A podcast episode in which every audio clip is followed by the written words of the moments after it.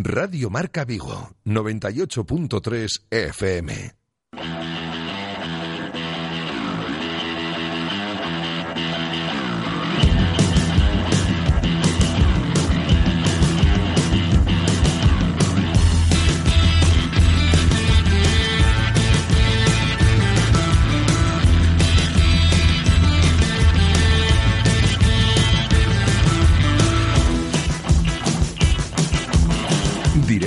Marca Vigo.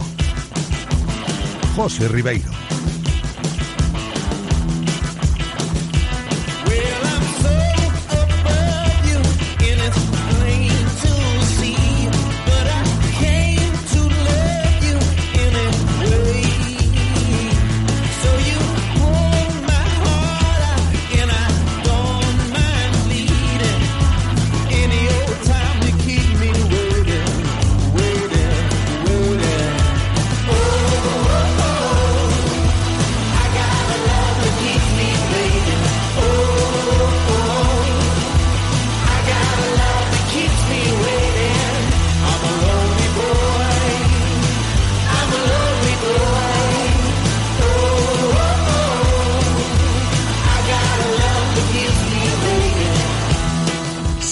¿Qué tal? Bienvenidos a un nuevo directo Marca Vigo en este lunes 8 de abril y aquí arrancamos una nueva semana con todo el deporte que se vive en Vigo y comarca desde el 98.3 de tu FM, también desde la aplicación de Radio Marca Vigo y también desde la página web de Radio Marca Vigo. En cuanto al tiempo para el día de hoy, pues la previsión nos indica que durante toda la tarde vamos a seguir con esa alta probabilidad de lluvia, otro día pasado por agua y con temperaturas máximas que no superarán los 15 grados, mientras que las mínimas no descenderán de los 9. Y en cuanto a los contenidos del programa, pues os cuento hasta las 3 en punto de la tarde que vamos a estar en directo, comenzando por la actualidad del Real Club Celta, que ayer, bajo el diluvio en Abanca Balaídos, le ganó 3-1 a la Real Sociedad y terminó la jornada 31 de Liga fuera de los puestos de descenso, ya con 32 puntos y adelantando en la clasificación a Villarreal y Valladolid que se quedan con 30 tras sendas derrotas. Enseguida escuchamos todos los sonidos post partido de ese Celta 3 Real Sociedad 1 de ayer, en el cual Iago Aspas volvió a ser el héroe del conjunto celeste con un doblete que sirvió para remontar un partido que la Real empezó ganando. Escucharemos al propio Iago Aspas, Rubén Blanco y Maxi Gómez que hablaron en zona mixta y por supuesto las declaraciones de Fran Escribá en su rueda de prensa tras el partido en donde llamó la atención cómo el técnico valenciano en el Celta, pues oye, reconoció que en el pasado odiaba a Iago Aspas cuando lo sufría y ahora pues no puede hacer otra cosa que deshacerse en elogios sobre el jugador que guía jornada tras jornada a este equipo vigués que no va a poder contar con el propio Iago Aspas la próxima jornada de liga porque el de Moaña vio la quinta tarjeta amarilla ayer en el momento de la celebración quitándose la camiseta. Y de todo lo relacionado con el Celta en la tertulia Hoy con Adrián Rubio y David Penela, pues hablaremos. Me imagino una tertulia que será bastante positiva. Hoy hablando de un Celta que tras la gran victoria de ayer, pues completaba ya esta mañana en Amadroa un entrenamiento de recuperación, el primero de esta semana, tras la gran semana pasada de tres partidos que ha firmado el equipo de Escribá, sumando siete puntos de nueve posibles. Al margen del primer equipo del Celta, continuaremos el programa de hoy hablando en clave celeste, pero reparando ya en la cantera, en las categorías inferiores, como todos los lunes aquí en nuestra sección de canteraceleste.com. Derrota del Celta B, récord histórico del Juvenil A y más cositas que nos contarán Berto Carballo y Edgar Garrido. Seguiremos con fútbol porque tenemos que destacar cómo se vivió el derby vigués de Segunda División B que se disputó en la tarde de ayer en el Baltasar Pujales entre Rápido de Bouzas y Corucho. 0-0 al final. Estaremos con protagonistas de ambos equipos para comentar cómo están las situaciones de los dos tras ese empate en la recta final del curso en esta categoría de bronce del fútbol español. Hablaremos también de balonmano cuando recibamos a los integrantes del equipo de balonmano femenino de la Universidad de Vigo, a sus dos entrenadores que vienen de proclamarse campeones de España en el campeonato universitario, con Iago Rivas y Jesús Veiga, como digo, al frente de ese cuerpo técnico de, de ese gran equipo y con Iago, con Jesús y también con algún que otro invitado sorpresa que tendremos, hablaremos hoy de balonmano y del buen momento que estamos viviendo si hablamos de balonmano en nuestra ciudad, a pesar de no tener referente en la élite. Y terminaremos con badminton porque en este deporte también estamos de celebración, fijándonos en nuestras jóvenes promesas que formaban parte del equipo español que acaba de ganar la Nations Future Cup y por eso estará con nosotros hoy el vicepresidente de la Federación Gallega de Badminton, Juan Fernández. Este es el menú que tenemos hasta las 3 en punto de la tarde. Ya sabéis que vosotros podéis formar parte de él si queréis opinar de todos los temas que vayamos tratando. ¿eh? Podéis hacerlo enviando una nota de audio o un mensaje de texto a nuestro WhatsApp al 680 101 642 680 101 642 o también podéis escribir mensajes a través del Twitter arroba Radio Marca Vigo y os leemos. Para cualquier consulta tenemos teléfonos de contacto también habilitados 986 43 6838 986 43 6838 o 986 43 6693 986 43 6693. Le damos la bienvenida a Eloy, nuestro técnico preparadísimo en cabina para comenzar un nuevo programa. Espero que vosotros también lo estéis. Directo Marca Vigo. Comenzamos.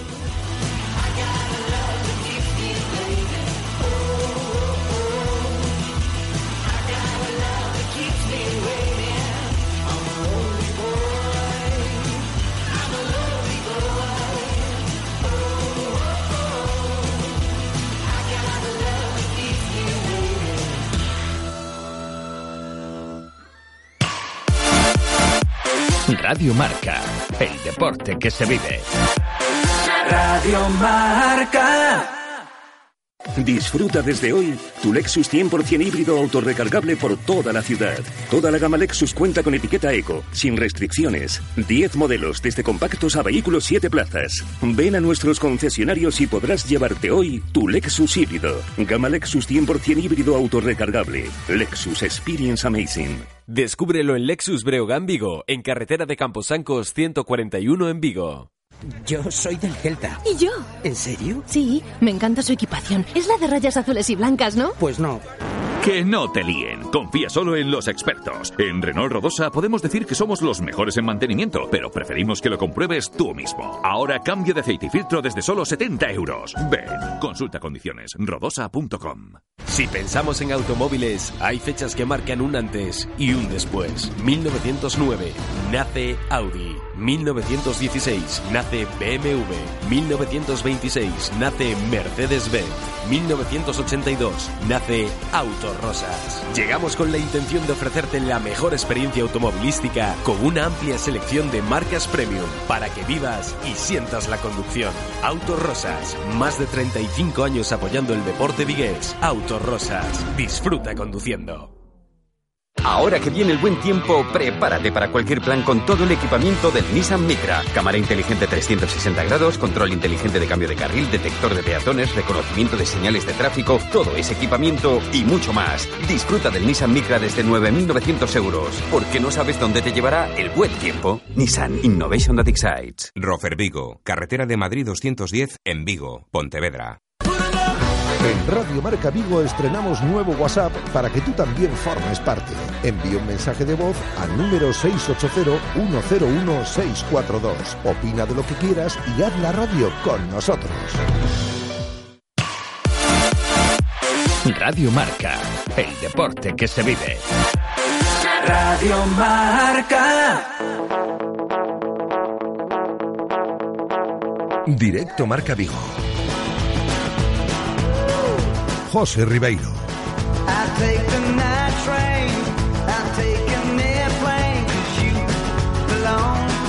me.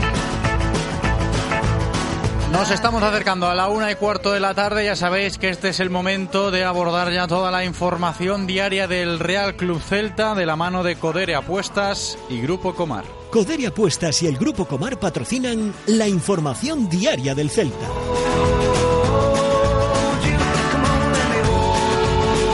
Una información diaria del Celta que se presenta hoy en forma de victoria, porque ayer el Celta ganó su partido correspondiente a la jornada 31 de Liga ante la Real Sociedad en Abanca Balaídos, Un partido que comenzó perdiendo tras un penalti dudoso que transformó William José y que remontó después el conjunto vigués con dos goles de Yago Aspas, que sigue tirando del carro y mucho. Y la guinda la puso Maxi Gómez, ¿eh? con el tercero, ya ante una Real Sociedad que vio cómo se quedó con 10 de una forma también muy rigurosa cuando William José vio la tarjeta roja en el minuto 58.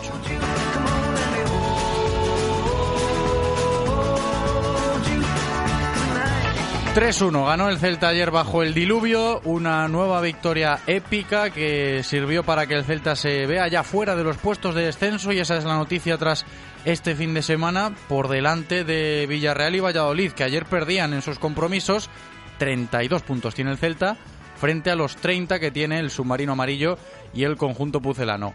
Coge aire y mucho ¿eh? también el equipo de Escribá que cree ya más que nunca en esa permanencia, arropado una vez más por una afición y quiero destacar esto que sigue al pie del cañón de manera extraordinaria contra viento y marea porque mira que ayer el día estaba horrible con mucho frío, mucho viento, mucha lluvia y las gradas del Estadio Municipal Abanca Balaidos pues presentaron muy buen aspecto, ¿eh? con más de 20.000 butacas llenas.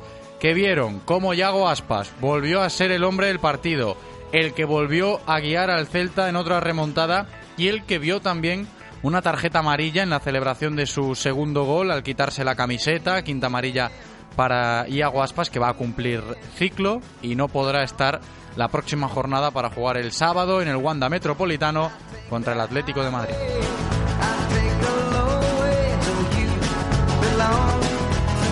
Suena tópico esto, ¿no? ¿Qué voy a decir? Pero es que se acaban ya los calificativos para hablar de Yago Aspas tras una nueva jornada de liga y es que ha marcado cinco goles en los últimos tres partidos del Celta desde que regresó de su lesión y eso que llevaba pues prácticamente tres meses parado, acumula ya 15 tantos en liga, vuelve a ser el líder en solitario de la clasificación de máximos goleadores nacionales del campeonato.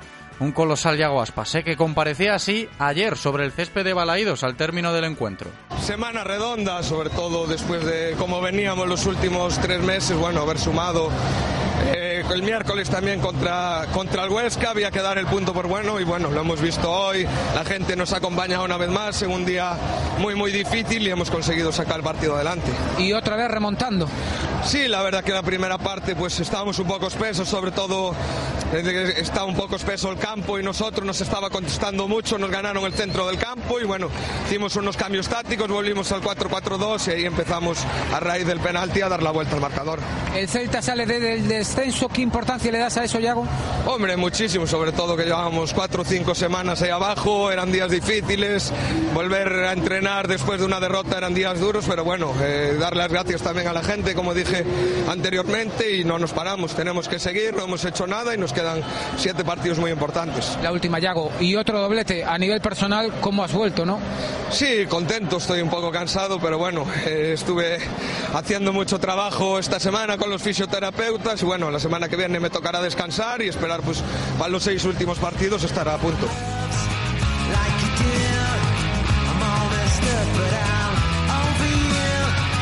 Palabras de Iago Aspas, ¿eh? el príncipe de las bateas, el rey de las bateas, el mago de Moaña, el astro del Real Cruz Celta, lo que quieras, ¿eh? un genio que justo antes de encarar el túnel de vestuarios al finalizar ayer el partido ante la Real, pues eh, ofrecía esas palabras que acabamos de escuchar. Y precisamente ya dentro, en la zona mixta de Balaídos, habló también el otro gran protagonista del Celta, una jornada más, y hay que volver a destacarlo, Rubén Blanco, que con sus paradas pues eh, sigue manteniendo con vida el equipo en esos momentos en los partidos donde parece que se viene un poquito abajo. Ahí está el guardameta de Moss que realizaba ayer estas valoraciones de lo que fue para él la victoria.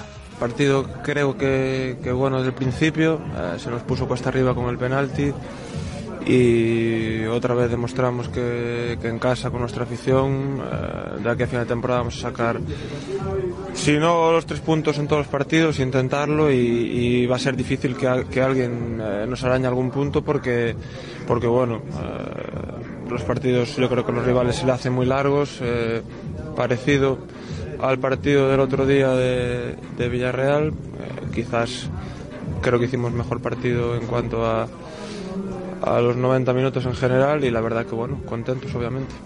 Segundo partido en casa consecutivo con remontada después del descanso. ¿Qué, qué está pasando en ese intermedio para, para darle la vuelta al marcador? Eso que decía, yo creo que a los equipos se le hace largo el partido porque eh, la afición aprieta, eh, nosotros también apretamos. Obviamente queremos desde el minuto uno eh, dar lo mejor de nosotros, pero bueno, hay veces que los partidos se, se ponen cuesta arriba y, y hemos visto estos, estos dos últimos partidos en casa que aunque se, aunque se pongan cuesta arriba, pues van a ser muy difícil que, como te decía al principio, nos quiten algún punto porque creo que, que llegamos bien al tramo decisivo de, la liga. Hoy de nuevo Yago Aspas ha sido decisivo. ¿Cómo lo has visto tú desde tu posición, su partido? Bueno, eh, creo que se acaban las palabras, ¿no? Te puede gustar más o menos el partido que hace en concreto, pero cuando tiene una ocasión o media ocasión de gol, eh, la, la mete para adentro y, y es un, un espectáculo. La verdad que, bueno, eh, yo creo que ya se, se, se acaban las palabras con él. Y tú con 2-1 has sacado varias manos importantes para, para aguantar la ventaja. ¿Cómo, bueno, ¿Cómo has visto tú tu partido? Bueno, como siempre, intento ayudar al equipo y al final nuestro trabajo se ve más cuando, cuando obviamente nos tiran. Pero bueno, ya te digo, contento por la victoria y por poder ayudar al equipo, claro. Ya la última, eh, siete puntos en esta semana, se sale del descenso, ahora toca seguir, ¿no? Sí, a ver, lo, parece lo más difícil, parece que, que, lo, que ya lo hicimos, que era eh, salir de esos puestos de abajo, que es complicado, pero lo realmente difícil es ahora mantenerse fuera.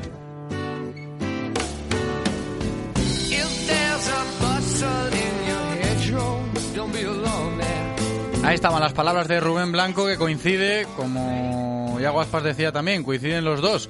No está nada hecho todavía, a pesar de que ya se ha conseguido ese margen de meterle dos puntos al descenso. El Real Cruz Celta tiene que seguir remando.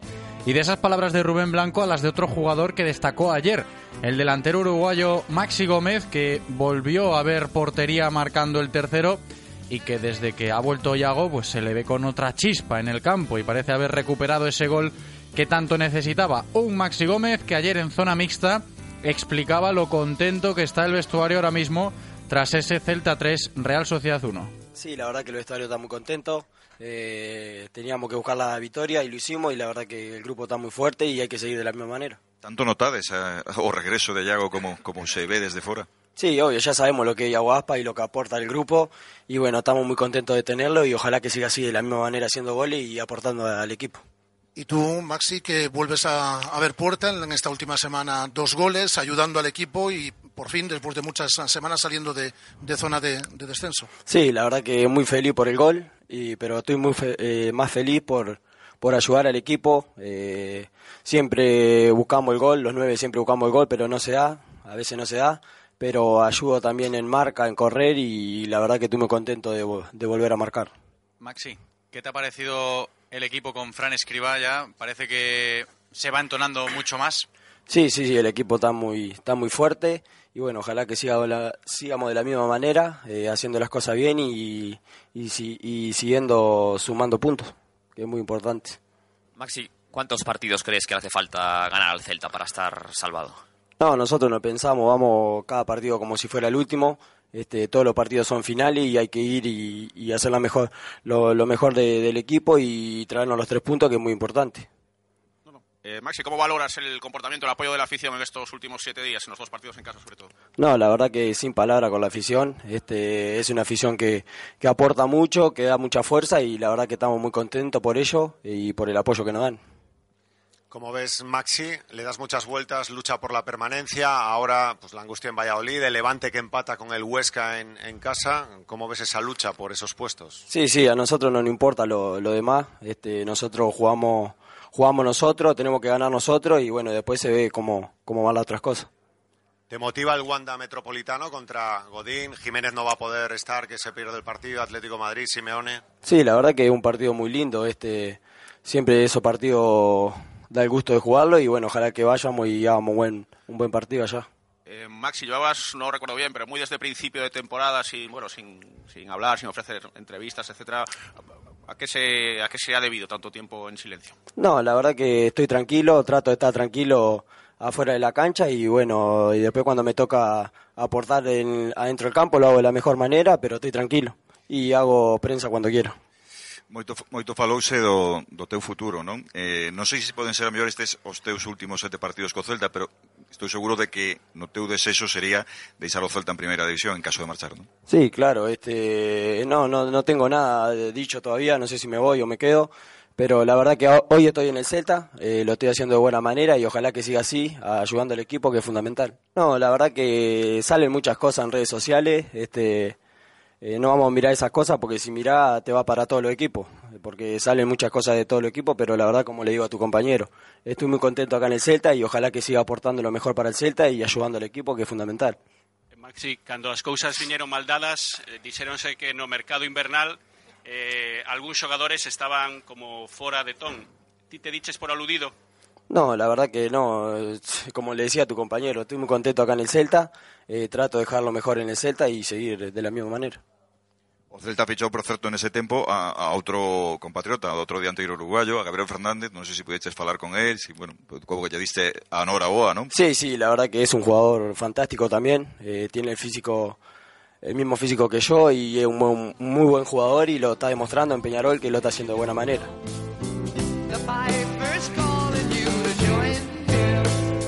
Palabras de Maxi Gómez, estas que escuchábamos. Terminaba el delantero Charrúa del Celta hablando, opinando un poquito sobre su compatriota que llegará en junio, el Toro Fernández, fichaje del Celta que llegará para la próxima temporada.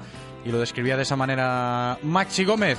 Nos quedan palabras por escuchar de protagonistas ayer de la victoria del Real Cruz Celta. Nos queda evidentemente el entrenador Fran Escribá que le ha dado otro enfoque a este equipo que parece que evidentemente junto con Yago Aspas el Celta con Escribá en el banquillo va hacia arriba y el técnico valenciano del Real Club Celta ayer en esa sala de prensa de Balaídos después del encuentro comenzaba su discurso reconociendo que está bien eso de haber ganado 7 puntos de 9 en la semana complicada que tuvo, pero que la ambición tiene que ser grande. Él esperaba 9 de 9.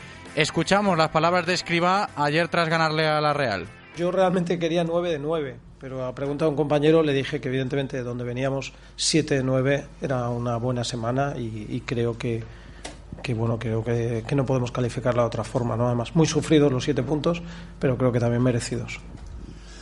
Entrenador, mm, juegan 11, eso es evidente, pero y es mérito de todos, del cuerpo técnico, pero siete días de Yago Aspas parece como si han sido suficientes para, para sacar al equipo del hoyo. No, yo creo que lo que, con independencia de Yago y su importancia, creo que jugamos, afortunadamente, y se está demostrando, jugamos miles.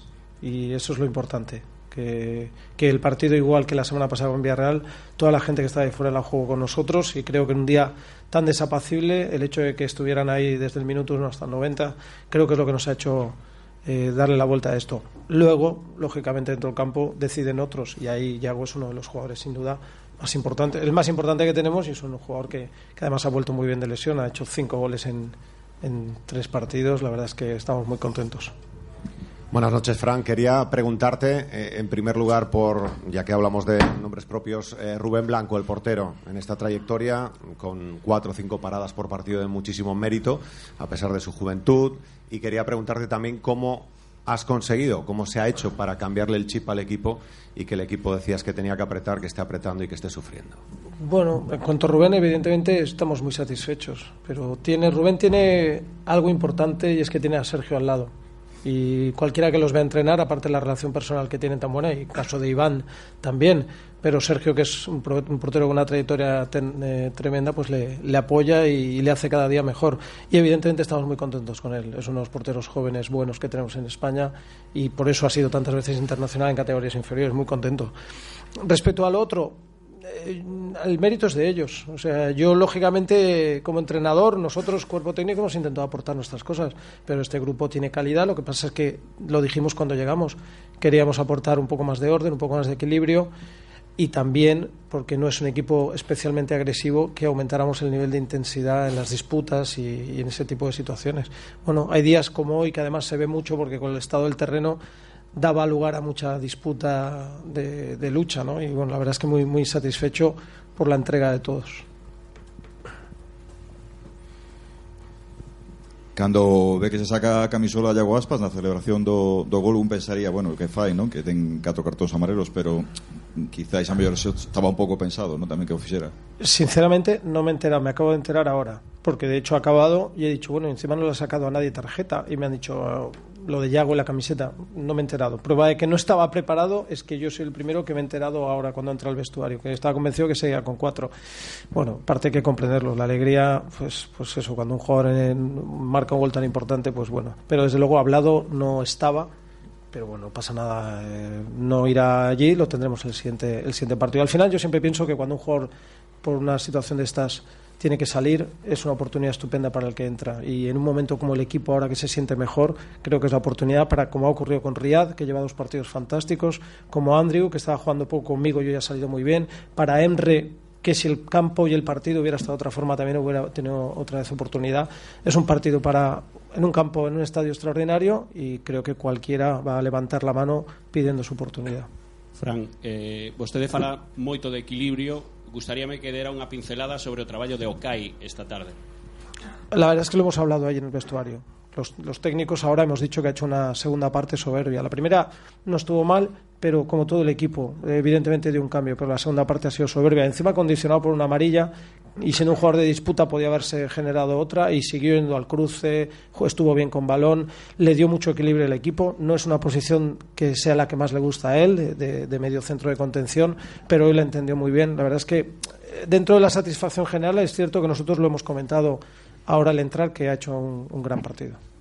Hola, mister. Buenas tardes. Eh, sé por sus respuestas desde que llegó a Vigo que no le gusta eh, centrar, en este caso, las, las victorias o los buenos partidos en los futbolistas, pero no me puede negar que el abrazo que le da a Yago Aspas cuando le retira, eso habla por sí solo, ¿no? pero se lo he dado a Fran, que iba a entrar en ese momento. Claro que estoy satisfecho. Además, es un jugador que, que lo vimos la semana pasada, lo ha pasado mal.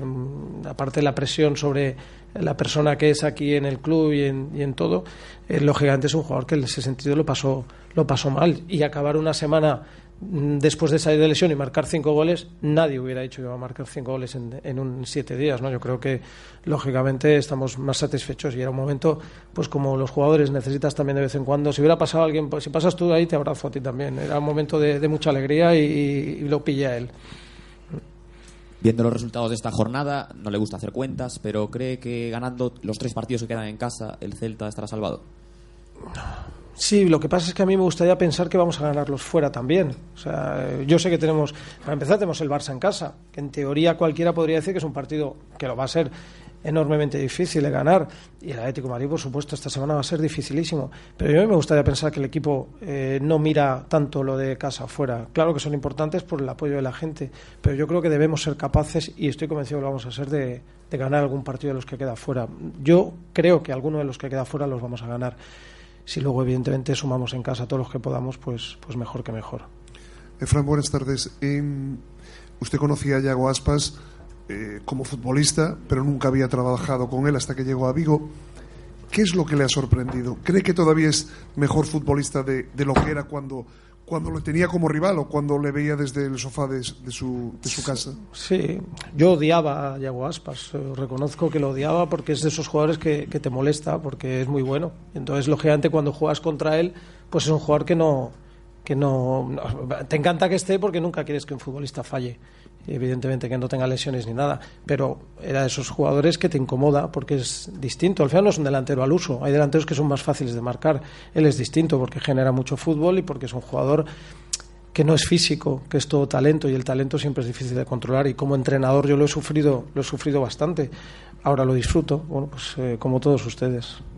¿Qué tal, Fran? Buenas tardes. Simplemente porque a Imanol también le tocó realizar esa reflexión, volviendo al partido de hoy, acerca de, desde tu punto de vista, la influencia del colegiado en el encuentro. Yo respeto mucho y lo digo de verdad, ¿eh? aunque hubiéramos, y si me- cualquiera que me conozca lo sabe, incluso en la derrota, respeto muchísimo la labor de los árbitros. Incluso cuando no había VAR, que la apreciación de él podía ser errónea y demás, intentaba respetarlos. Ahora entiendo que como lo revisan y demás, pues bueno, ni sé si, ni me preocupa si fue o no penalti, lo pitaron, y con lo cual es como si la, la- expulsión de William José, no lo sé. Eh, Yo creo que hemos ganado, con independencia de que el árbitro, los árbitros en general acierten o no, creo que la victoria nuestra es justa y yo me quedo con esa reflexión. Xa comentou aquí unha vez que o equipo xa de postos de descenso Volve a conseguilo nesta xornada Como decía antes, partido moi complicado a semana que ven co, co Atlético de Madrid. Canto valor lle dá a que o equipo continúe fora dos postos de descenso no que queda Sobre todo, tendo en conta que a semana que ven podría volver a entrar por, por la dificultade do partido. Sí, bueno, yo ya dije, lo importante es al final no estar ahí. Eh, y lógicamente creo que la ambición nuestra nos hace ir al Calderón, al Calderón, no, perdón, al, al Wanda Metropolitano con idea de, de intentar sacar, eh, ganar por supuesto, pero puntuar. Si luego los resultados se dan, eh, bueno, pues si nos tenemos que volver a perder alguna posición, la perderemos y pensaremos en el siguiente. Yo ya dije y, y miro los partidos de los rivales, lógico, pero los puntos que nos van a salvar no son los resultados de los demás, son los nuestros. Y creo que eso es lo que debe ser importante. Si además se dan resultados que nos favorecen, pues bienvenidos sean. Pero los puntos de la salvación están en nuestros partidos, no en la de los rivales. Vale. Eh, quisiera, eh, quisiera mandar un abrazo a Joaquín. Digo, me he enterado ahora de la situación de Joaquín Caparrós. Le, le mando un abrazo enorme y saldrá de esta seguro con el apoyo de todos.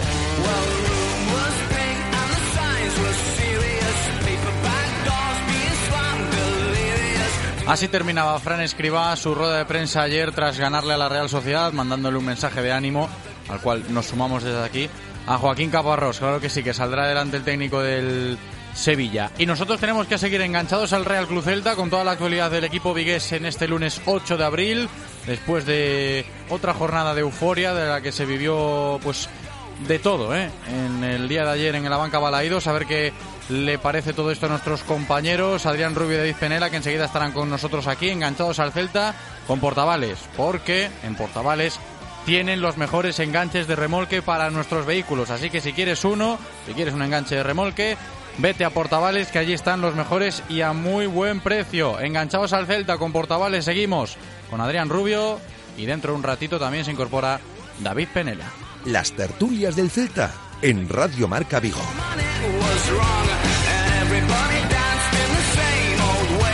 Seguimos hablando del Celta, ¿eh? hoy lo decía antes, se ejercitó el equipo de Fran Escribá por la mañana, sesión de recuperación y mañana descansan, ¿eh? mañana martes día de descanso, después de otro fin de semana eufórico, ¿eh? lo que se vivió ayer en, en la banca Balaidos. Adrián Rubio, ¿qué tal? ¿Cómo estás? Hola, muy buenas. Buenas tardes, a ver cómo se gestiona esto, porque van dos partidos en casa de los que juega el Real Cruz Celta, que para la afición, ojo ahí a, a las pulsaciones. Sí, la verdad que sí, que bueno, en estas situaciones suele ser eh, bastante normal que los partidos estén, estén apretados. El partido de ayer pues, pues no fue menos y sí que la afición está sufriendo, pero, pero todo sufrimiento es eh, válido siempre y cuando el resultado sea los tres puntos. Ojo, fíjate el mérito que, que tiene y yo quiero destacarlo hoy hablando del Real Cruz Celta, en este caso la afición, el mérito que tiene esta afición porque si esta misma temporada es cierto que esto de que la gente vaya al campo va muy ligado a, lo que es capaz de ofrecer el equipo, ¿no? Pero creo que se aleja un poco de este argumento lo que vivimos ayer. Más de 20.000 personas en el Estadio Municipal Abanca Balaídos cuando en días mejores que hemos tenido este curso, me refiero a, a, nivel de climatología, con buen tiempo, con sol, temperatura agradable, pues estábamos en los 14.000, 15.000, 13.000 en algunos partidos. En fin, y ayer con ese frío, con esa lluvia, con ese viento, hubo recibimiento al equipo, el campo presentó muy buena entrada. Esto dice mucho de lo que, por un lado, hay en juego y por el otro, lo que quiere esta afición de su equipo, ¿no? Que esté unido, que sea capaz de ver cómo el apoyo es real y que se valore también todo esto, Adri. Sí, la verdad que chapó por la afición. Eh, bueno, aquí hay dos puntos, eh, digamos, claves y es eh, la campaña que el club está haciendo eh, con los abonados, facilitando pues, pues la entrada eh, gratuita a cada abonado para poder, para poder llevar una persona al, al estadio. esto obviamente suma mucho. Y segundo, que una vez que el club pone esas facilidades, la afición la está aprovechando porque entiende que es el momento de estar junto, junto al equipo. la verdad que hay que sacarse el sombrero eh, yo ayer no pude estar, pero, pero me imagino la tarde, porque yo también la sufrí, me imagino la tarde de, lluvia en Balaídos y, la verdad que 20.000 20 personas en el, en el estadio es un número considerable.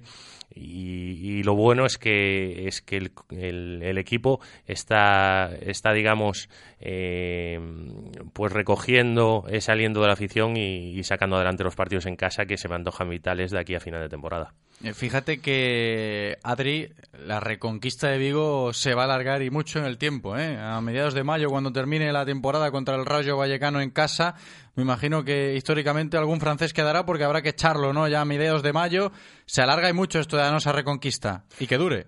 Sí, la verdad que bueno, eh, estuvo bien hilado por parte del club en el momento en el que sacó esta campaña, que coincidía con, con la festividad en, en la ciudad.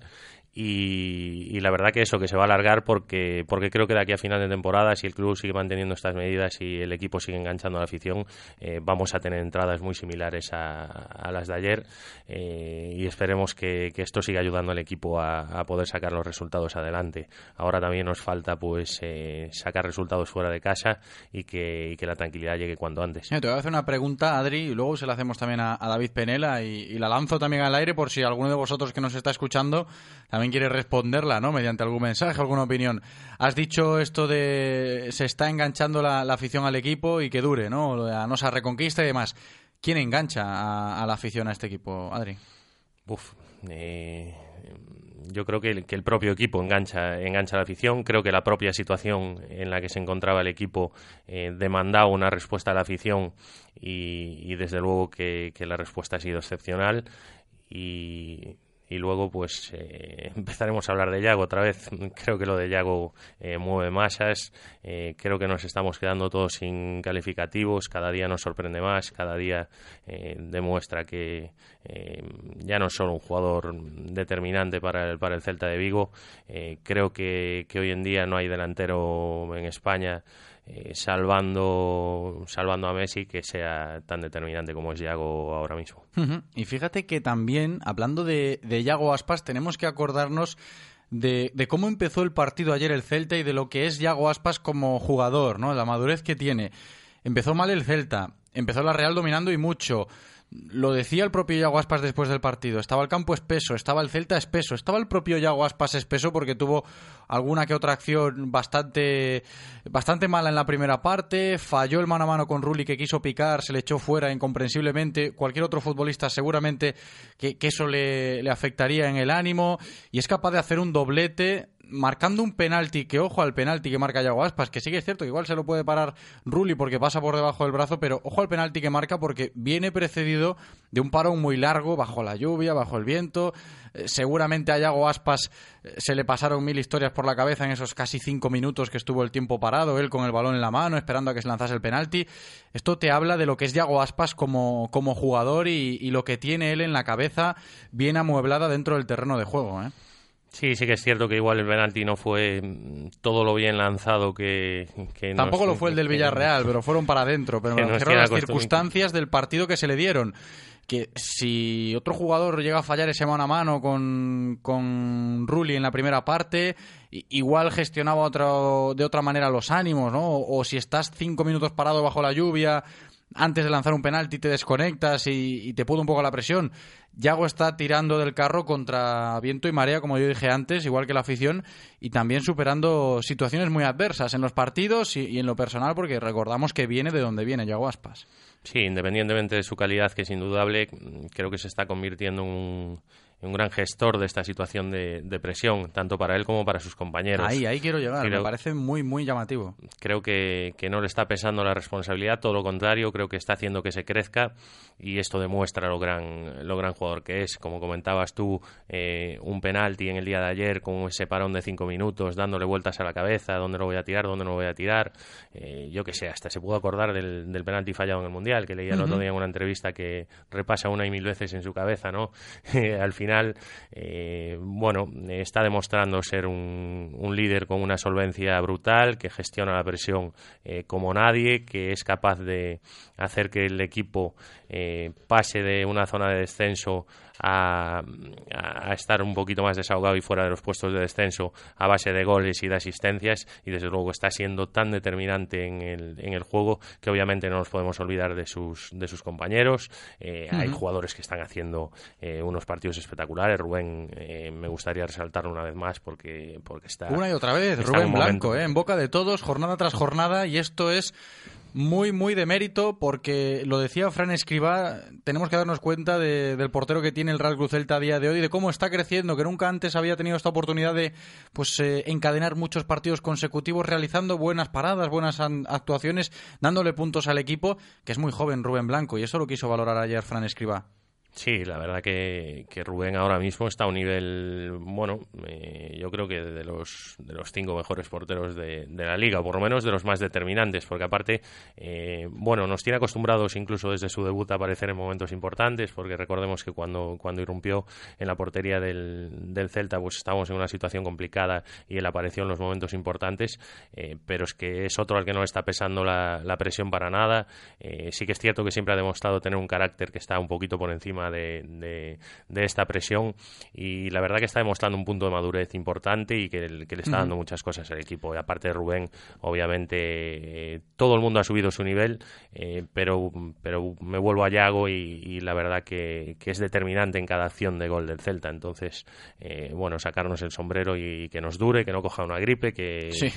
que, que- que esté ahí para seguir tirando el carro y que esté muchos años porque no nos damos cuenta, pero somos unos privilegiados por estar viéndole. Más nombres propios. Es evidente que estamos viendo una leyenda viva del celtismo y seguramente del fútbol español, como lo es Iago Aspas en los tiempos que corren.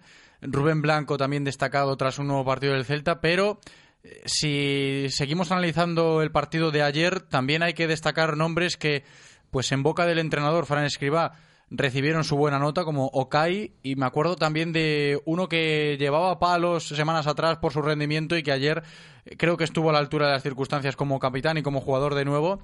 Centro maravilloso de Hugo Mayo en el segundo gol de Yago Aspas para poner por delante al Celta, y esa conexión made in Amadroa, como se suele decir, que parece que vuelve a funcionar, ¿no? Se están recuperando el nivel de jugadores que en ciertos momentos de la temporada no, estaban quizás a, a su máximo nivel, y hablo de Okai, hablo de Hugo Mayo, como de muchos otros, pero por seguir analizando nombres propios de lo que vimos ayer, ¿no? De que el Celta parece que va hacia arriba también hablando de nombres propios.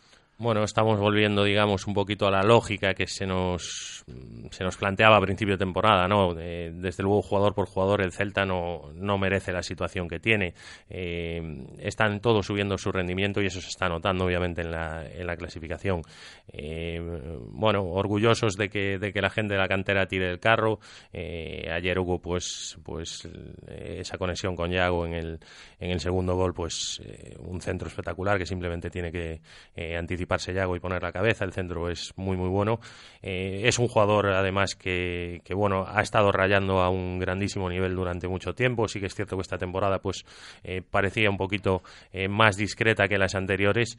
Eh, pero bueno, en este momento es importante no pensar en lo que nos hemos dejado atrás, sino lo que estamos siendo capaces de sumar ahora mismo. Y si es con gente de la casa, mucho mejor. Y Maxi Gómez, que no es de la casa, pero mira lo que rinde con Yago Aspas en el campo. Antes escuchábamos al delantero uruguayo en esas palabras que ofreció en la zona mixta después del partido ayer y cuando hablaba de Yago, entre risas casi casi, ¿no? Fíjate lo que es Yago Aspas, decía Maxi Gómez, es que casi eh, hablando no puedo describírtelo, se ve simplemente lo que le aporta a Yago, ya no solo a Maxi, sino a sus compañeros, pero especialmente a un Maxi Gómez que ha recuperado el gol. Bueno, Masi crece mucho con la presencia de Yago. Yago es un jugador que atrae eh, normalmente a dos, tres eh, defensores contrarios. Yago es un jugador que crea espacios para que Masi aparezca. Yago es un jugador que es capaz de eh, recibir balón eh, para dejar de cara y a partir del tercer hombre que puedan aparecer balones en banda para, para esas llegadas de Masi.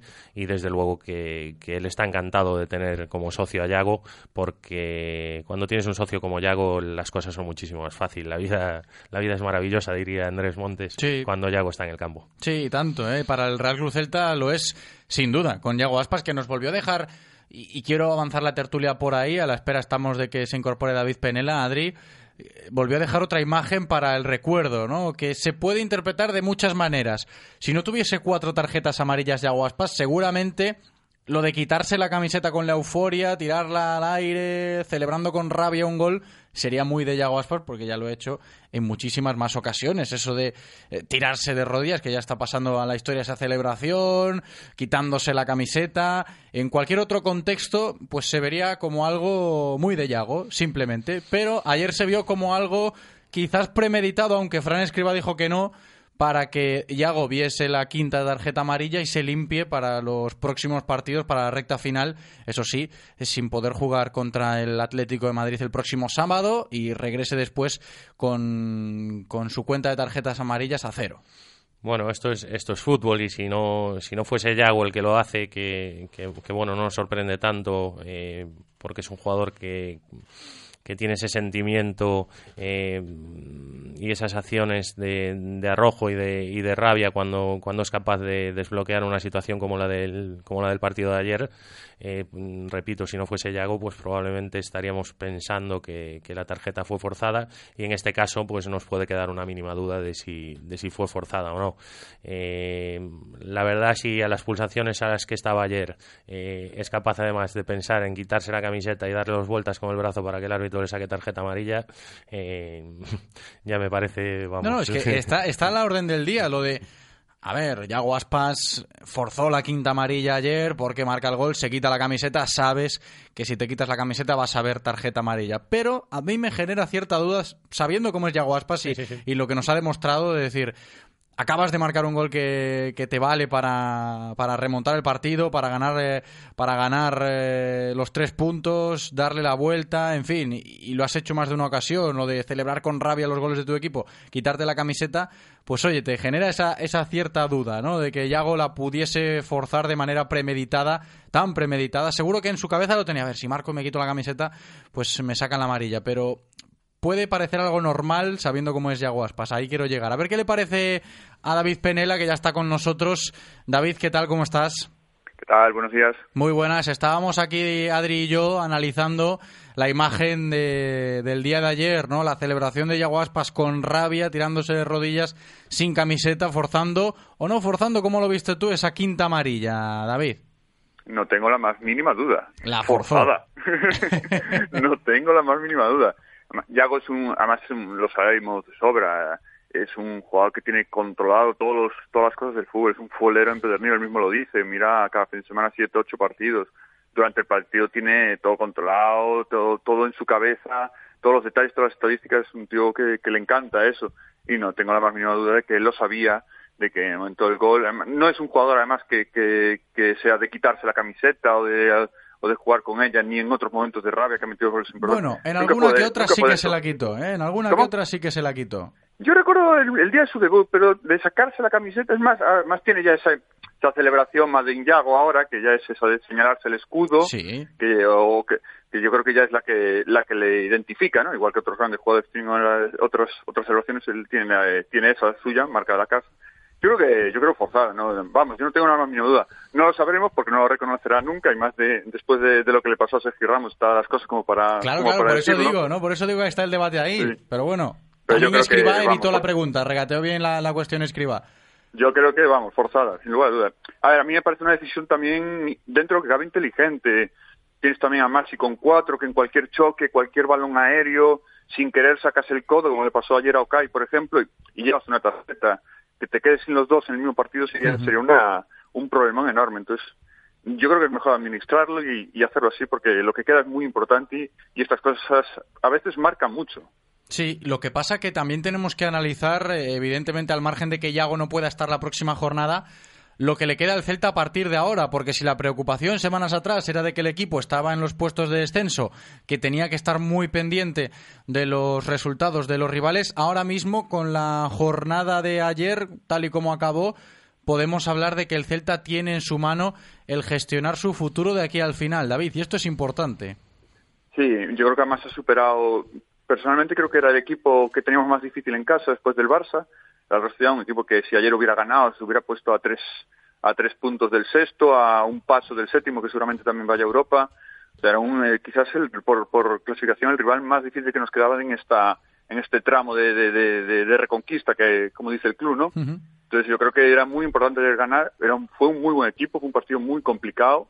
Eh, eso también hay que tener en cuenta de, de que tiene mucho mérito ganarle a la Rostida y, y que dio que dejó muy buena imagen por lo menos en mi, a mí me, me queda esa sensación de un equipo que dejó muy buena imagen incluso cuando estaba con 10 entonces eh, esto tiene una muestra de, de, que lo que viene por ahí aún va a ser igual o más difícil lo que de lo que nos queda ya sin entrar en el partido del Atlético es que después te viene el Girona que está pues eh, A con los dientes puntos. apretados, ¿sabes? Porque cuando ya no contaba con quizás con estas cosas, eh, se, ha, se ha metido en una lucha en la que no en la que no contaba estar.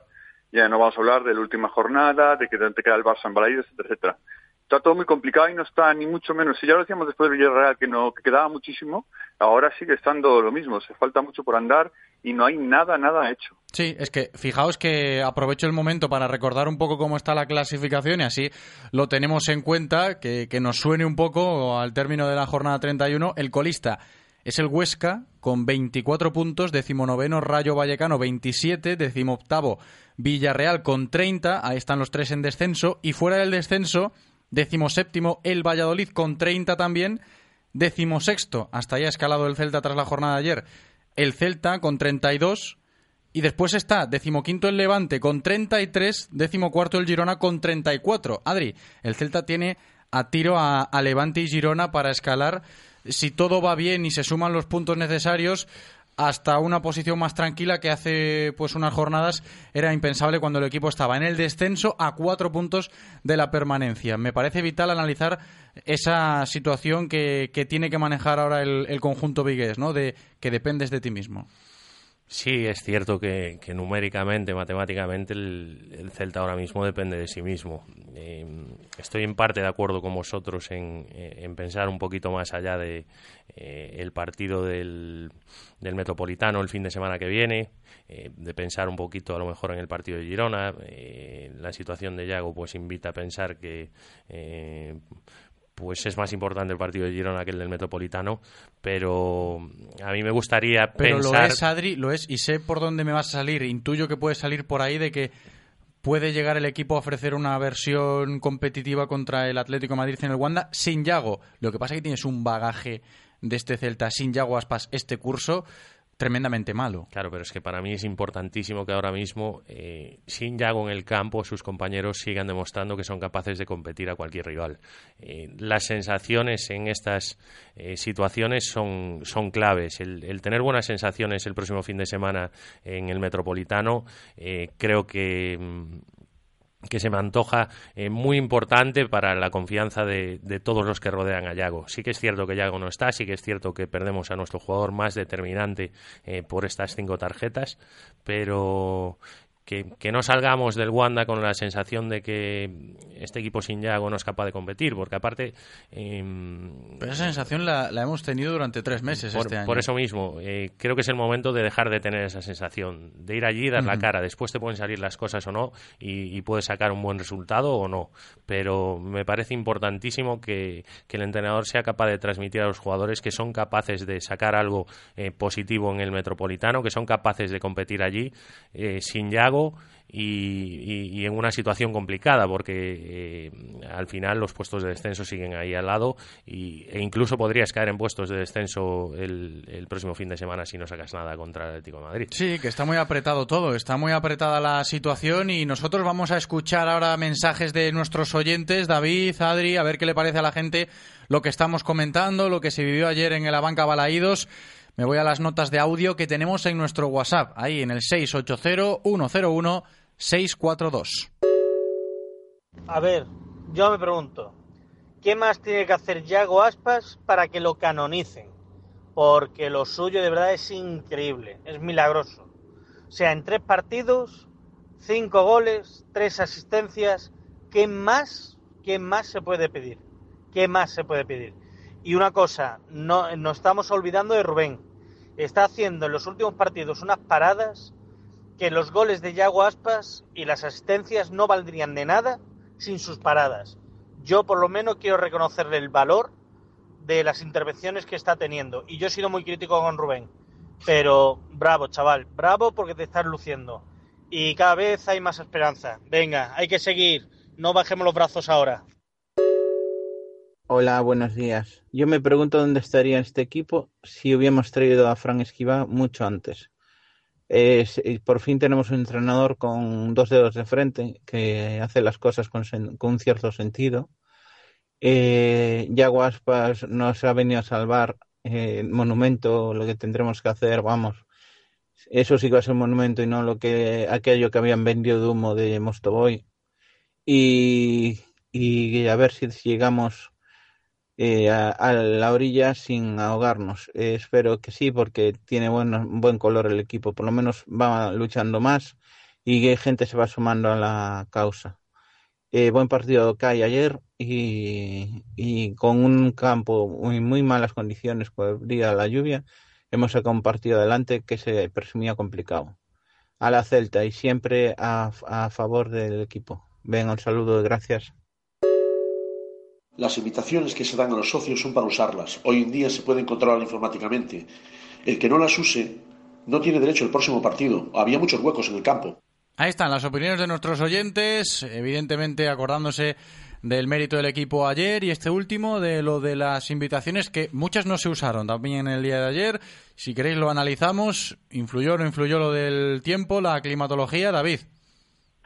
Sí, pero yo creo que en, los dos sentidos, ¿eh? no solo invitaciones, seguramente estoy seguro, además muchos abonados tampoco fueron a- a- con el día que hacía. Si tienes niños, por ejemplo, es, un- totalmente desapercible con con un pequeño tener que plantarte en gratas como marcador, como fondo, como tribuna baja, la parte de río bajo que, que, que te llueve, que te, que te mojas. Entonces, es normal, bueno, es normal, es normal entre comillas que muchos abonados y muchas invitaciones nos utilizaran pues, por una cuestión más de climatológica, no es una cuestión de, de claro, como las regalaban no fueron. Yo creo que aunque hubieran pagado a lo mejor un euro, cinco euros, seguramente habría muchas invitaciones que se hubieran- no se hubieran utilizado y, y los mismos socios que no fueron no hubieran ido tampoco. Al final el tiempo influye muchísimo y, y más un día como el de ayer es, es un día de, de, de- de- de perros, no, no, no invitaba nada a, ni siquiera a sacar una patita del portal de casa.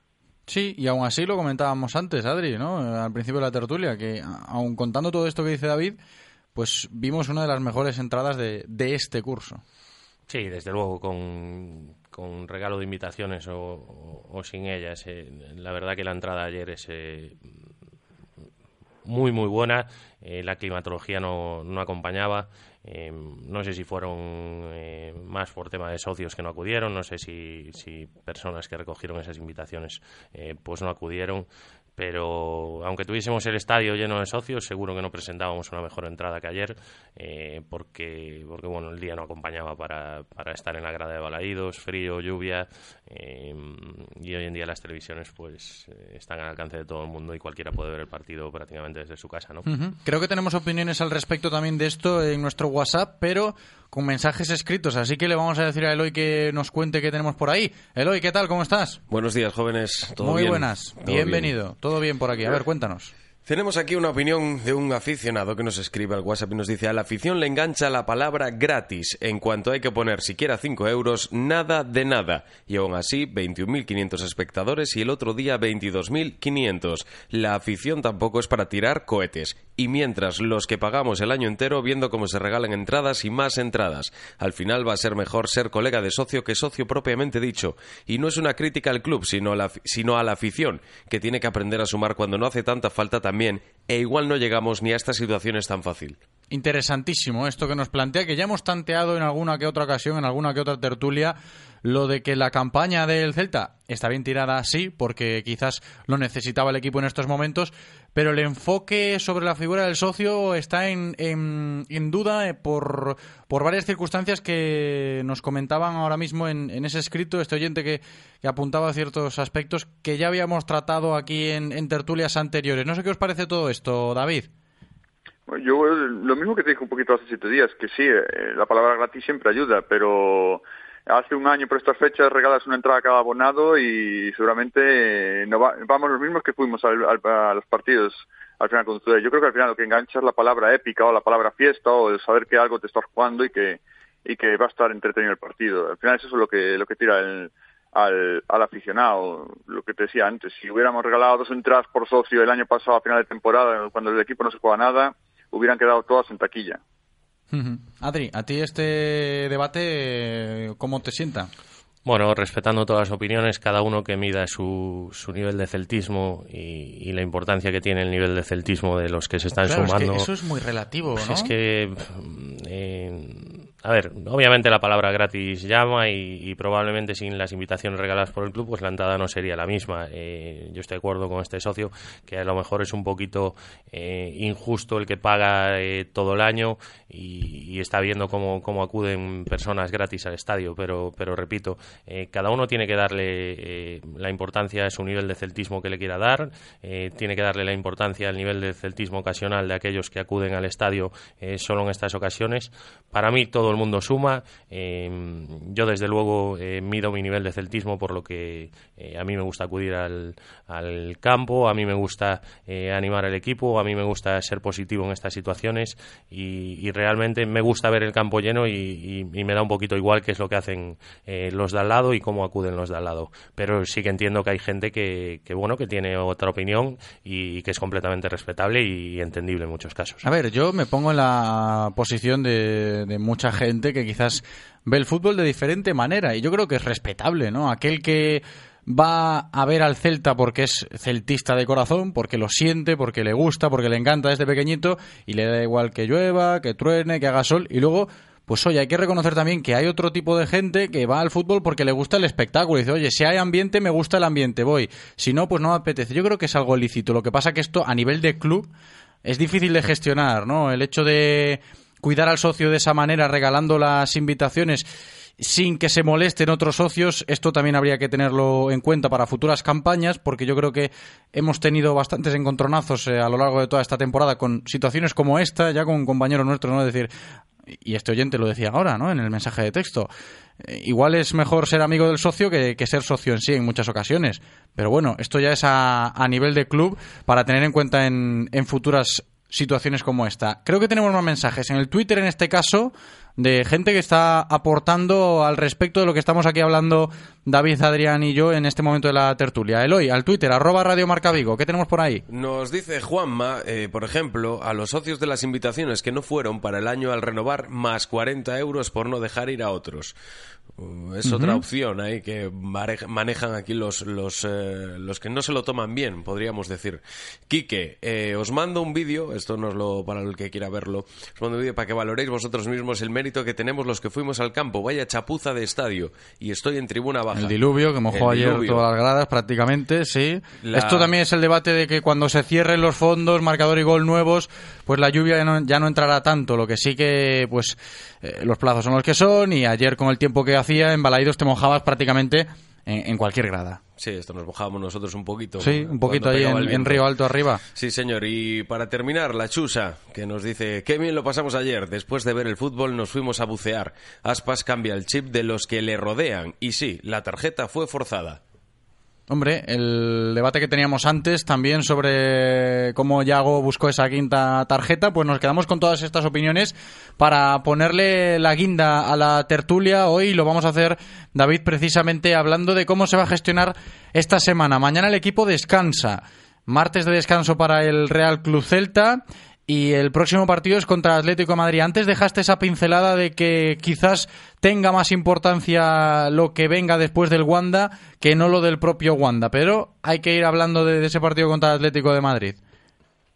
Sí, eh, a ver, al final no, no, puedes tirar ningún partido y menos en esta situación, pero también tienes que ser inteligente y saber que, que las posibilidades son, son pocas. Lo, que decimos siempre cuando ya en estos partidos, Bernabéu, Nou y en este caso el, el Metropolitano, son partidos donde primero ellos están en una situación de jugándose ya los últimos cartuchos por una posible liga. En caso del Atlético, aún por encima, pues querrá quedar por encima del Madrid y ser el subcampeón. Pues siempre, bueno, es un, es un aliciente bonito en la capital y no pueden dejar escapar estos puntos. Entonces, el Celta y ayer Yago pues sabrán, saben que, las posibilidades son pocas, saben que, es difícil, intentarán exprimirlas, eh, la, eh, tirar un poquito por las zonas donde el Atlético va a ser un poco más expuesto debido a, las bajas que tiene entre sanciones y, lesiones e intentar buscar un poco las cosquillas, a ver si el Atlético una vez que ya tiene una desventaja tan grande con el Barça también baja un poquito los brazos, pero centrado sobre todo en lo que viene después, porque tienes un partido crucial en el Sábado Santo contra el Girona, un equipo que está, que está en tu lucha. Y a nivel de gestión, también quiero escuchar hoy, y creo que lo iremos tanteando a lo largo de toda esta semana, a la espera del próximo partido, la figura del entrenador, que es Fran Escribá, ¿no? Y mucha gente puede decir, qué bien que, Fran Escriba ha llegado, que estamos saliendo adelante. Creo que antes escuchábamos un audio también en referencia a esto de, de la figura de Fran Escriba, Adri. Y a la hora de gestionar este tipo de situaciones va a tener que lidiar Fran Escriba con algo que ya lidió en su momento, que ya tuvo que lidiar en su momento cuando llegó en los primeros partidos, que no fueron del todo buenos y que tuvieron los otros dos entrenadores bastante tiempo, ¿no? No así Mohamed, pero sí Cardoso, el tiempo sin Yago Aspas. Escribáis y su gestión con respecto al nivel del equipo que estamos viendo ahora mismo, Adri. Bueno, creo que, que la situación de, de, los primeros partidos de Escribá sin Yago Aspas poco tiene que ver con, con la situación actual eh, en cuanto a la dinámica del equipo y eso creo que le va a poder ayudar a que, a que el equipo sea más competitivo de lo que de lo que pudo ser esos primeros partidos. Creo que él se encontraba un equipo herido, creo que se encontraba un equipo eh, un poquito a la deriva y, obviamente que, la falta de Yago influía, eh, pero seguramente ahora eh, sea un poquito más fácil de gestionar esta, esta falta de Yago porque todos los jugadores han subido un poquito de nivel, están en, en un puntito más de confianza y la dinámica del equipo es completamente diferente. Eh, creo que la gestión de, de Frank Escribá está siendo buena, los números la avalan, la, eh, las sensaciones del equipo le avalan y esperemos que así siga. Los números sin duda sí, David, lo de las cifras que está consiguiendo Fran Escriba como entrenador del Celta, pero no sé hasta qué punto le das tu importancia a la figura de Yago o al trabajo como técnico de, de Fran Escribá, porque hay que poner todo en la misma balanza. Sí, yo creo que al final las estadísticas también no, no llevan a pensar que fuera que sea tanto trabajo de Fran Escribal. Si tú coges una vez, eh, decides eh, cesar a Mohamed y ves los partidos de, del Celta una vez cesado con que ha jugado Yago, los cuatro tuvo Cardoso y los y los tres que lleva ahora Escribá, un equipo que en ocho partidos hace hace 14 puntos, o sea, son números de, de equipo de, de zona alta eh, al final muestra que lo importante ha sido, y lo venimos comentando todos estos meses, la figura de, de Yago. El entrenador al final tiene también que dar pinceladas y, y, y tanto para lo bueno como para lo malo eh, influye, pero la figura para, para que no estuviéramos sufriendo, yo no hablo para otros, otros objetivos, pero para que no estuviéramos sufriendo, desde luego yo creo que ha sido clave la, la ausencia y ahora el, el retorno de Yago Aspas. Eh, como uh -huh. escriba se ven cosas. Yo, por ejemplo, el, creo que en el descanso contra, contra el Villarreal hizo una serie de ajustes, como él mismo reconoció, que, que el equipo dio otra cara. Y ayer, por ejemplo, hace una gestión al contrario que, que el miércoles, que yo creo que, que falla, eh, falla gravemente. Hace una gestión desde el banquillo con los cambios y con los retoques muy inteligente en la segunda parte, eh, sabiendo jugar con, con el partido y con el resultado. Yo creo que eso sí que poner una balanza, pero desde luego lo, que realmente desequilibra dicha balanza es, es el retorno de Yago. Sí, porque ayer empezó con el 4-3-3 y luego cambió con el 4-4-2. Jozabel sufría en la banda derecha y ahí había que estar finos para corregir eso un poco, ¿no? Yo creo que si el miércoles hablamos de que Francisco, el entrenador del Huesca, le había ganado la partida a Escriba, ayer podemos hablar de que Escriba sí acierta, ¿no? Con, con esa gestión que tiene en su mano un entrenador, Adri. Sí, este es el día a día de un entrenador. Unos domingos, pues eh, tu plan funciona más, lo que lo que orquestas antes del partido funciona eh, funciona más y otros días funciona menos. Y a veces las medidas que adoptas dentro del partido, que suelen ser eh, decisiones pues pues meditadas, pero no con la comodidad o el tiempo de, hacerlo durante la semana, pueden funcionar o no. En este caso, creo que el, que el, cambio táctico sí que benefició al equipo. Lo comentaba Yago, además, que a partir de, ese cambio al 4-4-2 el equipo eh, empezó a sentirse más cómodo y a crear superioridades en zonas en donde no las estaba creando y a partir de ahí pues eh, se gestó un poquito la remontada y, ese 3-1 final. Entonces, bueno, eh, dar una buena nota a Fran por, por, por, este, por esta rectificación un poquito del plan inicial, eh, obligada también por, por la Real Sociedad, ¿no? Pues ahí lo dejamos, chicos. Ha sido un placer, como siempre, abordar la actualidad del Real Club Celta tras la victoria de ayer ante la Real Sociedad. Adrián Rubio, muchísimas gracias, Adri. Como siempre, abrazo. A vosotros un abrazo. Y David Penela, muchas gracias, David. Abrazo grande. A vosotros un abrazo. Y hasta aquí la información diaria del Celta de la mano de Codere Apuestas y Grupo Comar. Si quieres apostar a tu equipo favorito, di Codere Apuestas. Si quieres tener cientos de mercados a tu disposición, di Codere Apuestas. Si quieres apostar online o en un local con tus amigos, di Codere Apuestas. Si quieres cobrar tu dinero al instante, di Codere Apuestas. Juega en un grande, apuesta en Codere. Juega con responsabilidad. Ven a nuestro espacio de apuestas Codere en Bingo Royal del Grupo Comar en Avenida García Barbón 3436.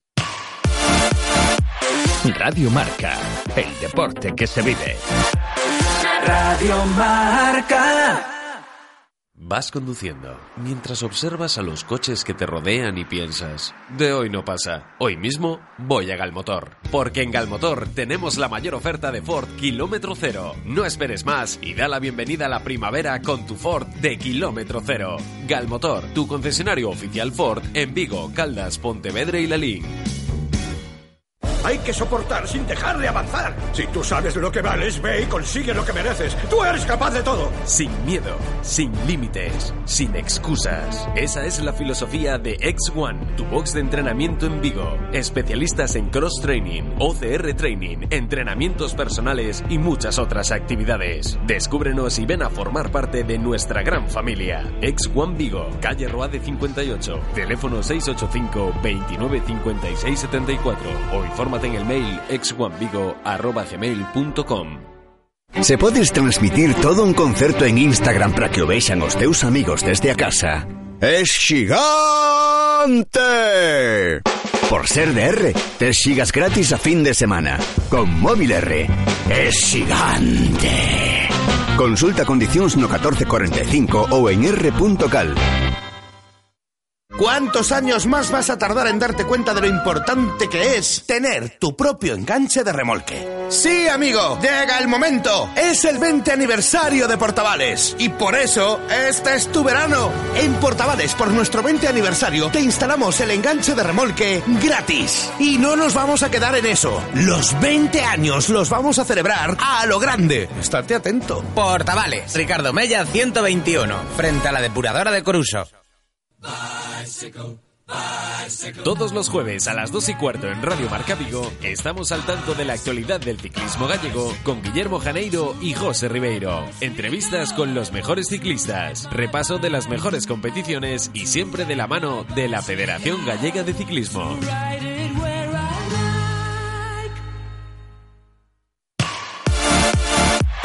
Radio Marca, el deporte que se vive. Radio Marca.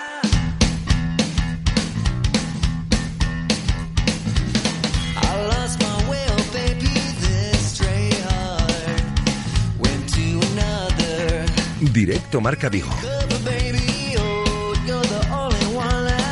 José Ribeiro.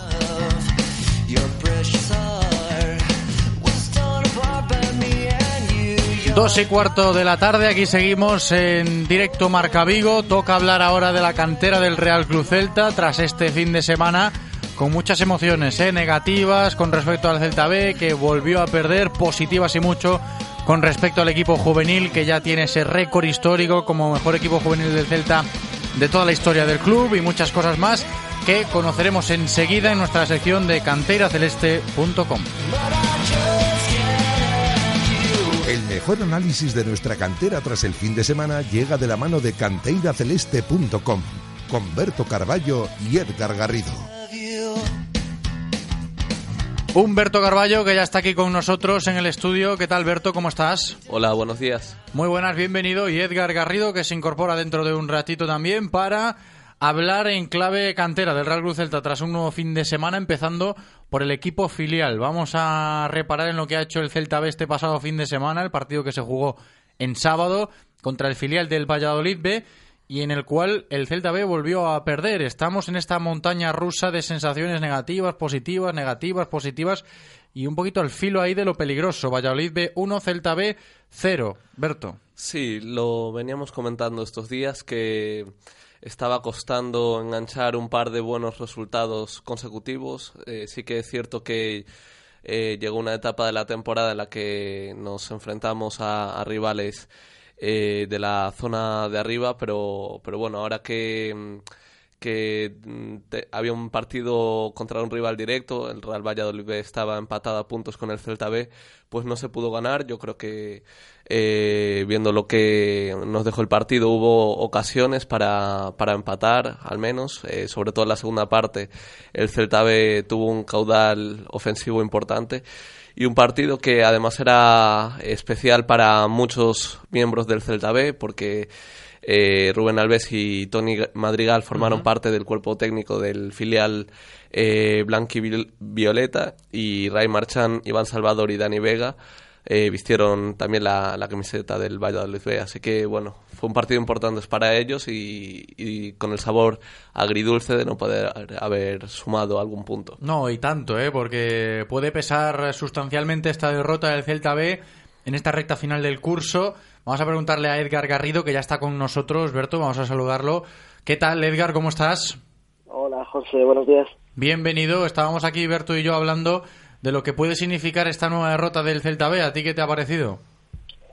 Sí, a ver, está claro, como decís ahora, es una pena porque era un rival directo con el que estaba empatado el Celta B, pero hay, yo me quedaría con que ha, habido ocasiones, como decía Berto, también para, para al menos igualar, que la dinámica de las últimas semanas venía siendo buena y que todavía tienen ese colchón que hablábamos hace unas semanas eh, sobre el descenso y que yo creo que con ese colchón y a poco que vayan sacando resultados como mínimo en casa, yo creo que la situación va a estar bastante tranquila. Es que fíjate la racha de los últimos cinco partidos del filial celeste, os la recuerdo.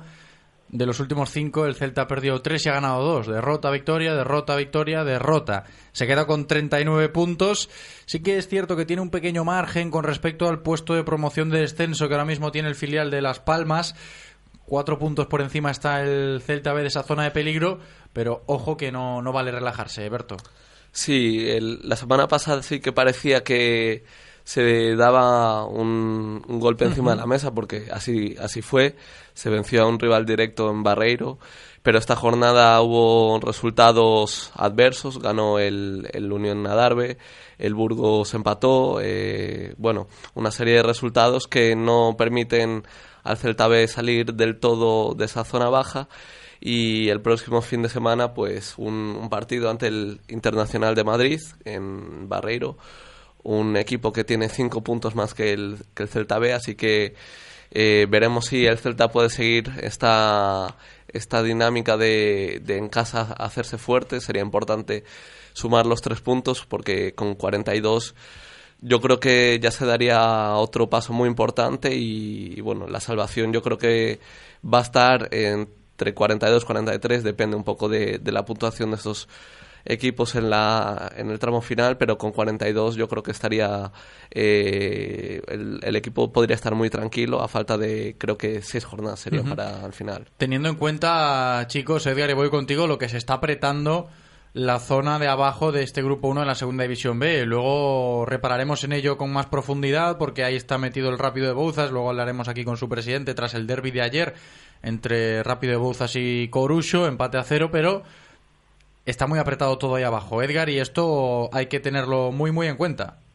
Sí, yo creo que aparte, salvo Fabril y Navalcarnero, que creo que no es matemático, pero sí que lo tienen prácticamente imposible, eh, desde el rápido de Bouzas hasta los equipos que están un poco por encima del Celta B, cualquiera, cualquiera puede caer hacia ahí, ¿no? Hay todavía bastantes puntos en juego, el rápido, como decías tú ahora, pues está a tres puntos de Las Palmas B, que juega ahora mismo play-out de descenso, por lo que eh, al final es un partido, ¿no?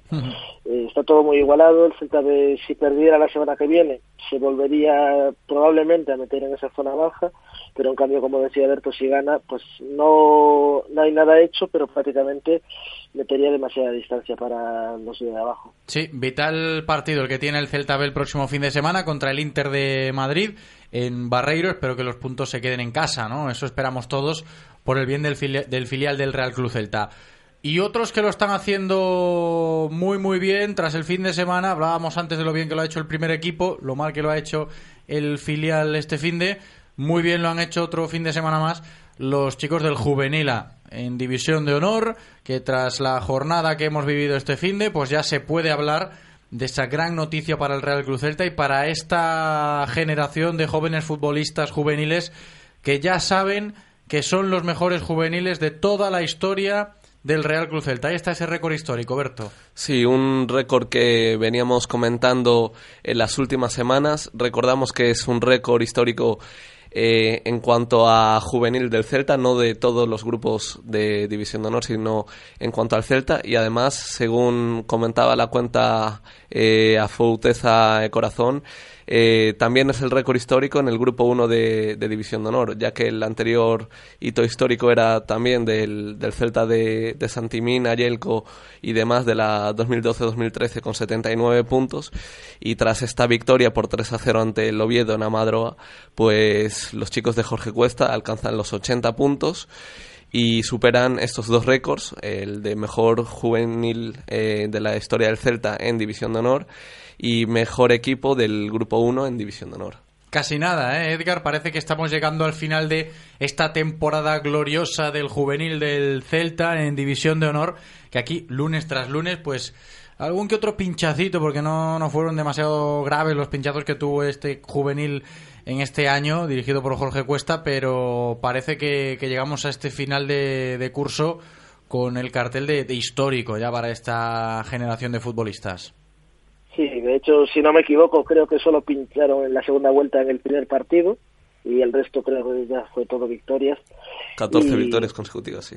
sí. Y como decís, al final es un, es algo que han trabajado ellos muchísimo porque no, no, ha sido nada nada fácil, ha habido partidos complicados, sobre todo en ese mes de diciembre. Creo que el propio Jorge Cuesta lo dijo en, alguna entrevista, que en ese momento, si hubieran perdido, pues a lo mejor se veían las cosas de otra manera, llegando al parón pues por detrás de, del Sporting, pero en ese caso se llegó por delante y todo a partir de ahí fue, fue hacia arriba. Y, así hemos acabado semana tras semana con un equipo que nos ha dado, digamos, la, alegría que no nos daban a lo mejor otros equipos del Celta, lo han dado ellos. Lo han mantenido durante todo el año, ¿eh? ese buen nivel y buen rendimiento los chicos del Juvenil A. Récord histórico. Antes de pasar a otro asunto importante en la sección de canteraceleste.com, para que la gente nos esté escuchando y siga la pista de este Juvenil A histórico este año. En futuras temporadas seguro que más de uno de esta plantilla estará en la élite. Que nos vayan sonando esos nombres. Vosotros que veis eh, todos los partidos del juvenil, de la cantera del Real Cruz Celta, Berto, a ver quién destacarías para que la gente ya pues sepa un poquito de quién hablamos para futuras temporadas. Bueno, a ver, la verdad que eh, es difícil quedarse con alguien y también es injusto porque al final es una generación francamente buena en la que, como decíamos, no había esa figura de, de un Santimina, de un Bryce Méndez, pero por, por destacar, yo destacaría eh, tres nombres, eh, tres, cuatro nombres. Iker Losada, que siendo juvenil de segundo año eh, se ha echado el, equipo a la espalda totalmente. Ya el año pasado eh, la segunda vuelta la jugó de manera íntegra con el juvenil A y este año, eh, siendo de segundo año, ya, ya ha sido el gran, uno de los grandes impulsores de este juvenil A, que en muchos partidos además fue clave, marcando goles importantes un jugador que, mm, que puede jugar tanto interior, también puede jugar caído a banda, muchísima magia. Eh, y ve el, fútbol como pocos. Eh, también yo destacaría a Sergio Carreira, que ya lo vemos eh, asentado en el Celta B. Veremos si, si, si hay posibilidad de que Jorge Cuesta pueda contar con él para la Copa de Campeones un Jorge Cuesta que en una entrevista en el Atlántico Diario lo destacaba como el mejor jugador que ha entrenado dentro de esta generación. Eh, también eh, me, gusta, me gustaría destacar a, José Fontán, que también ha, entrenado y ha jugado con el Celta B, también ha entrenado con el primer equipo. Eh, central zurdo, de los que escasean y, que en Amadroa eh, cada vez se van a hacer más importantes. Y Tiago, un centrocampista de corte defensivo, un Busquets, por así decirlo, eh, que se coloca muy bien, juega a uno o dos toques. Eh, bueno, lo dicho, cuatro jugadores de los que de los muchos que podríamos destacar. Y lo bueno de, estas categorías es que al final un jugador que quizás no, no parta con ese aura de, de promesa puede, a base de trabajo, eh, llegar al Celta B y tener su oportunidad. Y eso se ha visto en los últimos años. Pues que os vayan sonando estos nombres, ¿eh? Iker Losada, Sergio Carreira, José Fontán, Tiago y toda esta plantilla del juvenil A, histórico ya para, para el conjunto celeste. También destacamos, Edgar, en el día de hoy eso del Celta Integra en la Liga Genuín, que siguen triunfando, ¿eh? Los chicos del Integra. Sí, un Celta Integra que jugó este fin de semana una nueva jornada de la, Liga Genuine que venció al Español por 1 a 2, al Rayo por 1 a 0 y al Villarreal también por 1 a 2 y que además lidera la, ahora mismo la clasificación de deportividad de esta liga genuina. que es lo que más importa ¿eh? en este tipo de competiciones. Aquí lo comentamos siempre con Alex Avalle, con Fran, en fin, también muy pendientes del Celta Integra en esa Liga Genuín, cuajando muy buenas actuaciones. Y nos vamos a despedir, Berto, echándole un ojo al artículo de la semana. Os recomendamos que vayáis ahí a canteiraceleste.com para conocer eh, todas las novedades de la cantera del Celta. Esta semana destacando algo sobre Manuel P., el delantero del filial del Celta B, que ponía fin el otro día a una racha de 196 días sin marcar un gol. Berto, ¿destacáis esto esta semana? Sí, una noticia que, bueno, es, como dices, de la jornada pasada, de ese triunfo ante el Naval Carnero, esos dos goles de, de Manolito eran los primeros que había marcado desde la jornada 4, eh, cuando había marcado ante el Coruso. Recordemos que AP estuvo tres meses de baja por esos problemas cardíacos que finalmente las pruebas descartaron cualquier tipo de dolencia que le impidiese la práctica del, del fútbol, regresó al, a los terrenos de juego, poco a poco empezó como suplente, luego ya entró en las alineaciones y después de buenas actuaciones, la verdad, eh, llevaba buenos partidos en los que, eh, a pesar de, de que el gol se le resistía, había cuajado muy buenas actuaciones, eh, forzando penaltis, teniendo buenas oportunidades, asistiendo. Pues llegó ese doblete ante el Lorca, eh, sobre todo el primer gol fue muy emotivo, emocionado por ese, por, ese, por ese gol. Y después otra imagen que fue bastante emotiva fue cuando fue sustituido y Rubén Alves quiso que viera recompensado el apoyo que le estuvo dando la grada y AP así lo, lo agradeció. Pues todo sobre Manuel AP ahí en canteraceleste.com. Ha sido un placer, como siempre, chicos, este ratito abordando la actualidad de la cantera del Celta como cada lunes. Edgar Garrido, muchísimas gracias. Un abrazo, Edgar. Un abrazo, José. Hasta la Berto semana. Carballo, muchísimas gracias. Berto, un abrazo. Hasta la semana que viene. Vamos a escuchar unos consejos publicitarios y a la vuelta seguimos en directo Marca Vigo. Radio Marca, el deporte que se vive. Radio Marca. ¿Tienes dolor en tu deporte o en tu día a día? El dolor es la información de que algo no funciona bien. En Saúde Sport, nuestros fisioterapeutas y readaptadores te harán una valoración clínica para identificar el problema y establecer tu programa personal con el que lograr tus objetivos de la forma más eficiente. Ven a conocer nuestros servicios y nuestras instalaciones en Saúde Sport, en Vigo, calle Uruguay 6 y en Cangas, avenida de Lugo 49.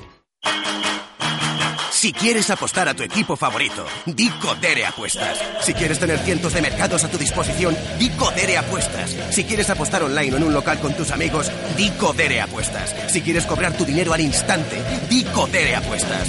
Juega en un grande, apuesta en Codere. Juega con responsabilidad. Ven a nuestro espacio de apuestas Codere en Bingo Royal del Grupo Comar en Avenida García Barbón 3436. Una revista que abarca toda la información deportiva en la provincia de Pontevedra solo podía llamarse de una manera, Todo Deporte. Tu revista bimestral con toda la actualidad del Celta, la cantera, las noticias más relevantes y toda la información deportiva de la provincia de Pontevedra. Todo Deporte. Pídela ya en los más de 400 kioscos del área metropolitana. Descarga ya la app de Radio Marca. Las últimas noticias del Celta, interacciones con los colaboradores, radio online, podcast del programa y mucho más. Para Android e iOS. Llévate la radio que hace afición a todas partes. Radio Marca, el deporte que se vive. Radio Marca.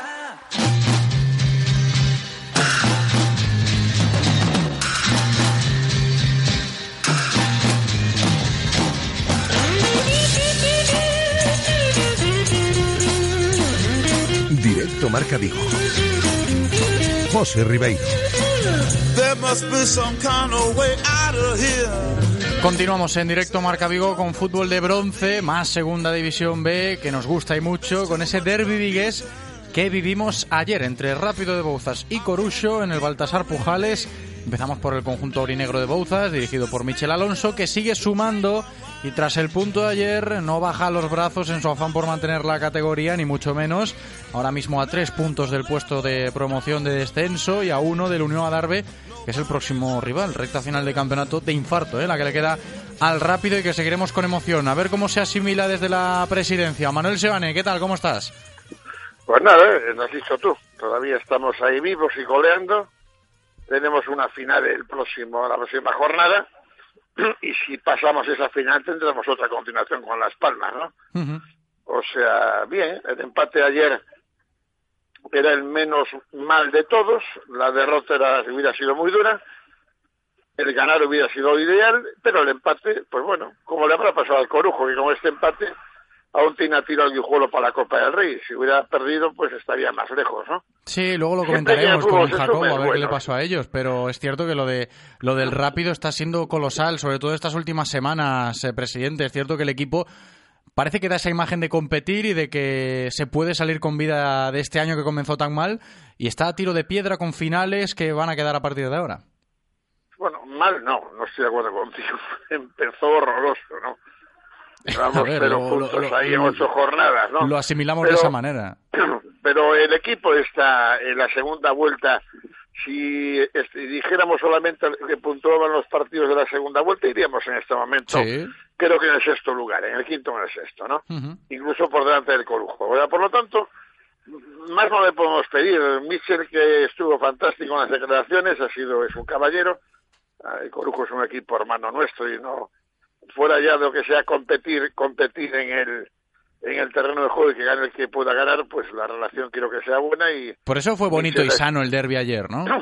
por eso, pues sí, estuvo, mi entrenador estuvo correctísimo, también estuvo correcto Jacobo Montes, es un buen chico, y, y bueno, pues al final se empató a cero, todos quisimos ganar, porque Corujo vino con intención clara de ganar, como es totalmente lógico, nosotros ni te lo cuento, y bueno, pues eh, seguimos ahí los dos, cada uno en su pelea, al revés del año pasado, el año pasado el partido fue totalmente contrario, el Corujo era el que estaba fastidiado y nosotros éramos los que estábamos arriba, incluso mejor que el Corujo ahora, y al final nosotros ganamos los cero, ¿no? Pero yo creo que ojalá pues esto acabe y el Corujo logre jugar la Copa del Rey, que es lo que está persiguiendo, y nosotros, en todo caso, como mal menor, alcancemos el play-out, pero para eso tenemos que en Adarve no perder.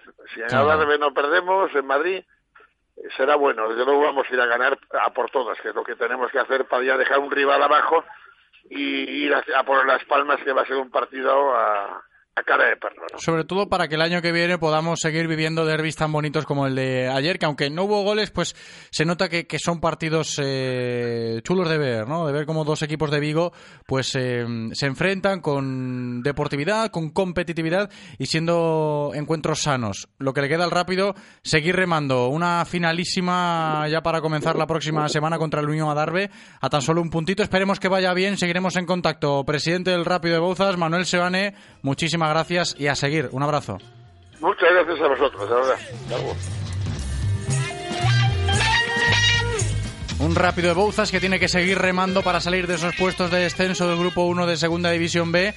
Le vale en su justa medida el punto que consiguió ayer en ese derby, bonito el que vivimos, aunque sin goles, contra el Corucho. Y nos queda ahora por conocer la perspectiva de los que ayer fueron visitantes en Bouzas. El equipo del Campo de Bao, el equipo que dirige Jacobo Montes, el Corucho, que tras ese empate contra el Rápido ya van seis consecutivos. Se queda con 46 puntos en la novena posición, aunque todavía tiene un chance para poder alcanzar esos puestos que acreditan eh, poder jugar la Copa del Rey el año que viene. Jacobo Montes, ¿qué tal? ¿Cómo estás? Hola, buenas tardes. Muy buenas tardes. Bienvenido. A ver cómo se valora lo que vivimos ayer ante el Rápido. Bueno, pues por lo visto en, en el campo, ¿no? Yo creo que ha sido un empate justo, donde creo que en la primera parte hemos sido superiores al rápido y en la segunda parte, pues, no, pues por, por circunstancias, ¿no? El tiempo se puso muy malo, mucho viento, porque el rápido ajustó, porque apretó más, pues eh, fue más dominio del, del rápido, la expulsión que en, en la que nos quedamos 20 los últimos 25 minutos con un hombre menos. Bueno, pues eh, dos partes distintas, primera para nosotros, segunda más para el rápido. Creo que el empate es lo más justo, visto lo visto en, el terreno de juego.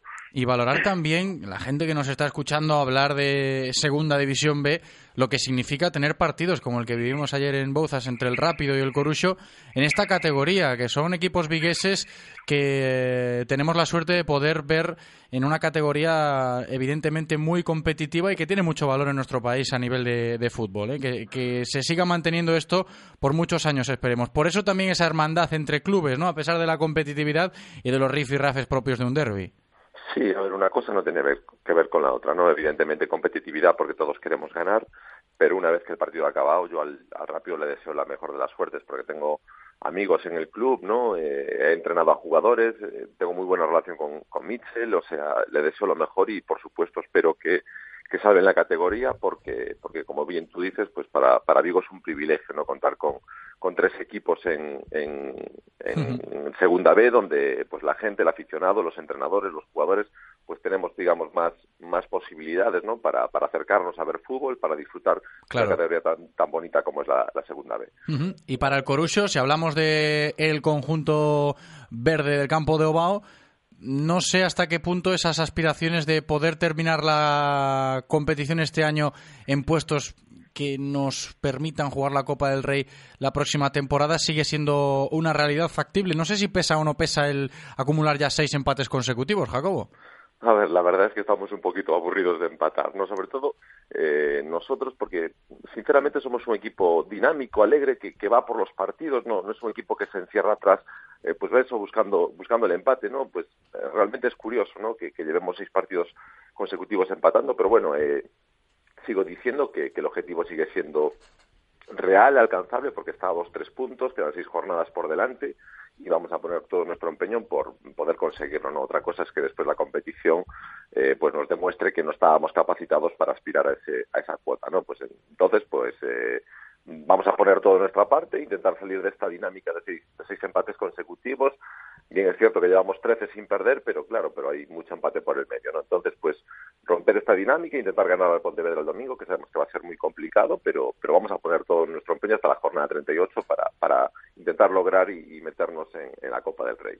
Otro partido bonito, ¿eh? Contra el Pontevedra, el que le toca disputar al Coruso la próxima jornada. Ya lo decía antes el presidente del Rápido de Bouzas, perfectamente al tanto de la actualidad de sus vecinos de Coruso, que para llegar a ese objetivo de poder jugar la Copa del Rey la próxima temporada, el Coruso tendrá que intentar superar con nota ese vital partido contra el Pontevedra de la próxima jornada. Seguiremos muy pendientes, como siempre, entrenador del Corucho, Jacobo Montes, hoy con nosotros. Muchísimas gracias, Jacobo. Un abrazo. Muy bien, gracias a vosotros.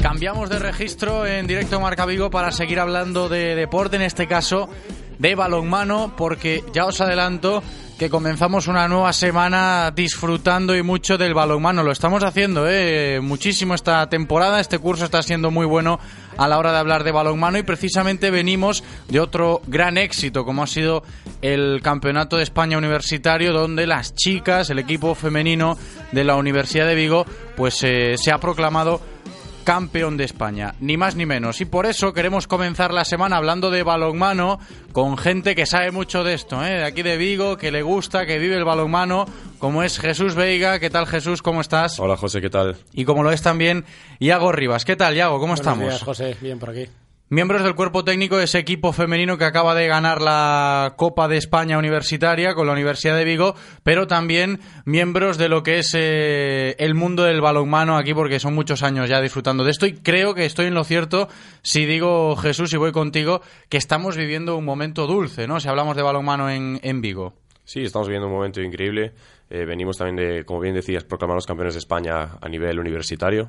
Eh, y bueno, también este fin de semana se logró el, el, ansiado título de los dos conjuntos de lavadores, tanto en masculino como femenino, en Primera Nacional Masculina y en División de Honor Plata y bueno, yo creo que es algo que incrementa aún más lo, bien que se están haciendo las cosas. No, es que fíjate que es cierto, si nos fijamos en las competiciones federadas, en lo que es la competición doméstica en sí, en las diferentes categorías, nos encontramos con que este año está siendo bueno a nivel local, pero abrimos el abanico y nos vamos al ámbito universitario y también tenemos éxitos, y algo que esto también hay que valorarlo.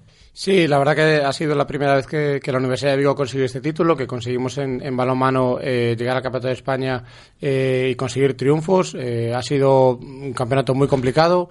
Eh, contra equipos con jugadoras eh, a nivel individual mucho mejor que nosotras, pero eh, el potenciar el grupo y potenciar el equipo es lo que nos ha dado el, título, ir partido a partido y lo hemos conseguido. ¿Sabes que me llama mucho la atención? No sé a vosotros, que sois evidentemente más de balonmano, pero me llama mucho la atención que aun teniendo ese déficit a nivel de élite ¿no? en, el, en el ámbito del balonmano vigués, pues se puedan conseguir tantos éxitos en el resto de categorías y sin ir más lejos también en esto del ámbito universitario como ha destacado yo ahora mismo Jesús, porque tiene mucho mérito esto, ¿eh?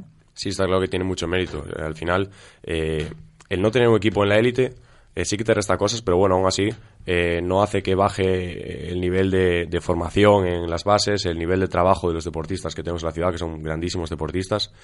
Pero bueno, al final también te ayuda un poco a que varios deportistas emigren, por así decirlo, ¿no? y es un poco lo, fíjate, malo. Fíjate que ha dicho Jesús esto que es importante, yo creo que hoy también lo vamos a tratar, eso de la emigración, ¿no? De que los talentos del balonmano vigués, pues sin tener un gran referente de élite, busquen esa salida en el, en el extranjero, ¿no, Yago? Sí, por desgracia, tanto jugadores como jugadoras hoy en día tienen que buscar su futuro en el balonmano. En Galicia está muy complicado económicamente y tenemos ejemplos tanto en masculino como en femenino en, ligas extranjeras, en Hungría, en Francia, en Alemania, etcétera, donde jugadores gallegos eh, y vigueses están, están triunfando. Pues un vigués que está triunfando precisamente en Hungría está hoy con nosotros porque queríamos, ya que estamos hablando hoy en directo Marca Vigo, de lo bien que nos va hablando de balonmano en nuestra ciudad este curso, pues eh, eh, ponernos en contacto con, uno de estos talentos vigueses que están en el extranjero es de recibo. Él es Pedro Rodríguez y ya nos escucha desde Hungría. ¿Qué tal, Pedro? ¿Cómo estás? ¿Qué tal? Muy buenas a todos. Muy bien. Bienvenido. Ya te escuchan Yago y Jesús aquí. Saluda ahí. ¿Qué tal, Yago, Jesús? ¿Cómo estás? Pedro, ¿cómo andas? Felicidades por, ese campeonato. Enhorabuena. Gracias. Sí, porque te acabas de proclamar campeón de Copa allí en Hungría con tu equipo, ¿no, Pedro? Sí, fue ayer mismo, fue ayer mismo. La verdad que fue duro porque fue a cinco horas de aquí y el viaje fue duro y pues la celebración también un poco, poco dura. Y queríamos escuchar una reflexión tuya, Pedro, porque estábamos aquí, Jesús, Iago y yo, hablando de lo bien que están yendo las cosas a nivel de balonmano local aquí en Vigo esta temporada y me gustaría ver cómo lo sigues tú desde el extranjero, ¿no? Porque eh, luego nos contarás también esos motivos que has tenido para tener que emigrar, como decíamos antes, pero sin perder de vista lo que sucede aquí. A ver, yo, yo lo digo muchas veces, ¿no? Digo y más a, grande escala Galicia lo tiene todo para triunfar. Yo te hablo de balonmano porque es el deporte que conozco. Porque luego, por ejemplo, te puedo explicar cuando salía otra comunidad autónoma como puede ser Cuenca o Logroño, el nivel base en esos sitios no lo tienen. Y es una cosa que Galicia sí tiene es una cosa que, por ejemplo, yo creo que cuando hubo un equipo de élite en la ciudad en Vigo, yo creo que no se aprovechó. Si te fijas los jugadores que había en ese momento, como son, pues, Lloria, Muiña, salía cada año dos o tres jugadores del, del Octavio, de lo que en su momento era el Octavio, ¿no? Del equipo de, juveniles, que valían para el primer equipo y, todos tenían que irse, a, que irse a otros equipos. En ese momento había dinero, se apostaron por los jugadores extranjeros y yo creo que es un poco ahora lo que está pasando en los países de fuera, tanto en Alemania como en Francia, como en Hungría, porque es así, el, el, el, el, tal, el español, pues prácticamente es el mejor que hay en el mundo y, los equipos lo saben. Si te fijas ahora en esta Final, en esta Final Four, todos los equipos tienen representación española. Hay tres equipos que tienen entrenador español. Bueno, en la Final Four no, en, los cruces para ir a la Final Four. Cuatro, cuatro entrenadores, cinco entrenadores, jugadores, hay muchísimos. Fíjate que esto, esto que dice, esto que dice Pedro, perdona Pedro, porque me parece interesante reflexionar sobre esto, que se perdió quizás la, la, ocasión en ese momento donde Vigo sí gozaba con, con un referente en la élite y no se supo aprovechar del todo bien, no sé cómo lo veis vosotros, Yago. Sí, yo de hecho estaba en el club y, y eh, yo era compañero de esos jugadores que ha mencionado Pedro ahora y en nuestras categorías cada año salían dos, tres eh, chavales que podían jugar perfectamente en el primer equipo, eh, jugadores que hacíamos la pretemporada con, con el primer equipo del Octavio de aquella, pero siempre se buscaba el fichar al, al yugoslavo, fichar al polaco, fichar a gente de fuera y no apostar por la base. Ese fue uno de los grandes errores cuando, eh, como comentaba Pedro, en Galicia eh, se está trabajando muy bien la base del balonmano desde hace muchísimos años. Hay muchos entrenadores y entrenadoras preparadas eh, trabajando la base. Entonces, el error ha sido, ha sido uno de los errores ha sido ese y, y ahora se está viendo como eh, estos grandes equipos que, Claro. que ya estaban en, en, en Asobal ahora están casi desapareciendo algunos, ¿no? Por culpa de las deudas económicas. Sí, y luego te encuentras con que, a ver, la situación del Octavio es, es delicada, seguiremos pendientes estos próximos días de, de lo que pueda pasar al final de esta temporada con el Academia Octavio, pero te das cuenta de que esos errores que, que comentaba Pedro, que ahora matiza Yago, Jesús, parece que son cosas del pasado porque si hablamos del buen momento que estamos viviendo, lo de la base está en, en la cima, ¿no? A la hora de trabajar el balonmano aquí en Vigo. Sí, está claro. Al final, eh, obviamente hace unos años eh, la base de, todos los clubes gallegos también tenía muchos, eh, muchos títulos, mucha repercusión, pero a día de hoy, al final, aunque la élite baje, baje un poquillo a nivel local, eh, sí que la base sigue teniendo esos, esos títulos, esos triunfos y que se sigan formando jugadores de cara a selecciones nacionales o de cara a interés de otros equipos de fuera, ¿no? Pedro, importante también el hecho de seguir potenciando cositas, ¿no? Aunque sea desde Hungría. Antes te pregunto, fíjate, íbamos a hablar de tu campus, porque yo eso de, de potenciar actividades que, que sirvan para seguir creciendo a nivel balonmano lo valoro mucho, ahora lo comentamos, pero me quiero quedar con, con tu experiencia en el extranjero, ¿no? ¿Cómo ha sido eso de tener que marcharse para triunfar en Hungría en este caso? Bueno, pues es un poco lo que lo que te digo, ¿no? Al final, si quieres no, no vivir, porque vivir es muy difícil, vivir solo del balonmano, porque es un deporte que al final, bueno, yo tengo la suerte de jugar en equipos que, que, están, que siempre estuvieron y están muy bien, pero si quieres vivir lo que viene siendo pues jugar en un pabellón con lleno de gente que anime, no eso, es no solo en el tuyo, vas a jugar a, a, a la ciudad de al lado, el pabellón está lleno, vas a jugar a en Champions a otro lado, la gente animando y dejándose la ¿sabes? Es una cosa que, que quería vivir, que lo veía por la televisión como pasaba y por suerte pues tuve la, la suerte de jugar en, en, en los mejores estadios, en, en, el estadio del París, en el estadio del Kiel. Y al final son cosas que si juegas en España y rechazas una oportunidad para salir, pues lo vas a tener muy difícil vol- volver a vivir. Claro. Creo que al final los trenes pasan por algo. ¿no? Yo estoy también aquí que me, que me, que me voy a quedar en Hungría. Y tengo, tenía, pues pude venir a Francia, Alemania, ahora que acabo mi contrato aquí en el Pixel. Y me voy a quedar en Hungría. Pues nos gusta mucho, ¿eh? que te vaya bien, porque, Pedro, si a ti te va bien, evidentemente, a la gente del balonmano de Vigo también le puede ir bien con tu aportación, porque yo creo que es importante, y ahora vamos sí precisamente con, con esa iniciativa, con ese campus que se realiza eh, sobre la figura de Pedro Rodríguez Yago, ¿no? El hecho de que existan referentes por ahí adelante por el mundo, que sean de aquí, nos potencia mucho a seguir trabajando en el balonmano en Vigo.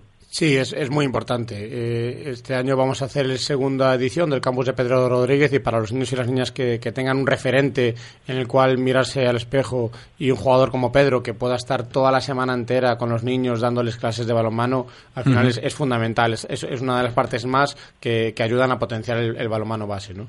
Fechas y cómo podemos inscribirnos en ese campus, Pedro, ¿lo tenemos ya todo organizado? Sí, eso lo llevan Yago y Jesús, que, son unos fenómenos que trabajan duro. Y la verdad que ahora os dirán ellos. Ujú. Eh, yo espero que este año vaya bien, ¿no? Porque al final es una de las cosas donde le pones interés, estás pensando cómo hacer una cosa, cómo hacer la otra para que, para que vaya mejor. Pero al final si no tienes pues esos niños, pues no puedes desarrollar todo, todo lo que tú tienes pensado, ¿no? Claro. Ujú. Al final es una cosa que sale por, por bueno, cuando, cuando me lo propusieron ellos, la empresa de Activities, pues a mí me, pare- me pareció muy bien, ¿no? Y dije, pues, pues, ¿por qué no? Porque a mí me gustan los, los trabajar con los niños, me gusta, pues eso. Al final, cuando yo iba a los campus deportivos, cuando yo era pequeño, siempre me acuerdo, ¿no? Cuando, cuando venían jugadores de, pues, que eran a nivel élite y se paraban contigo, pues solo con que te dijeran hola, para ti ya era un, un subidón, ¿no?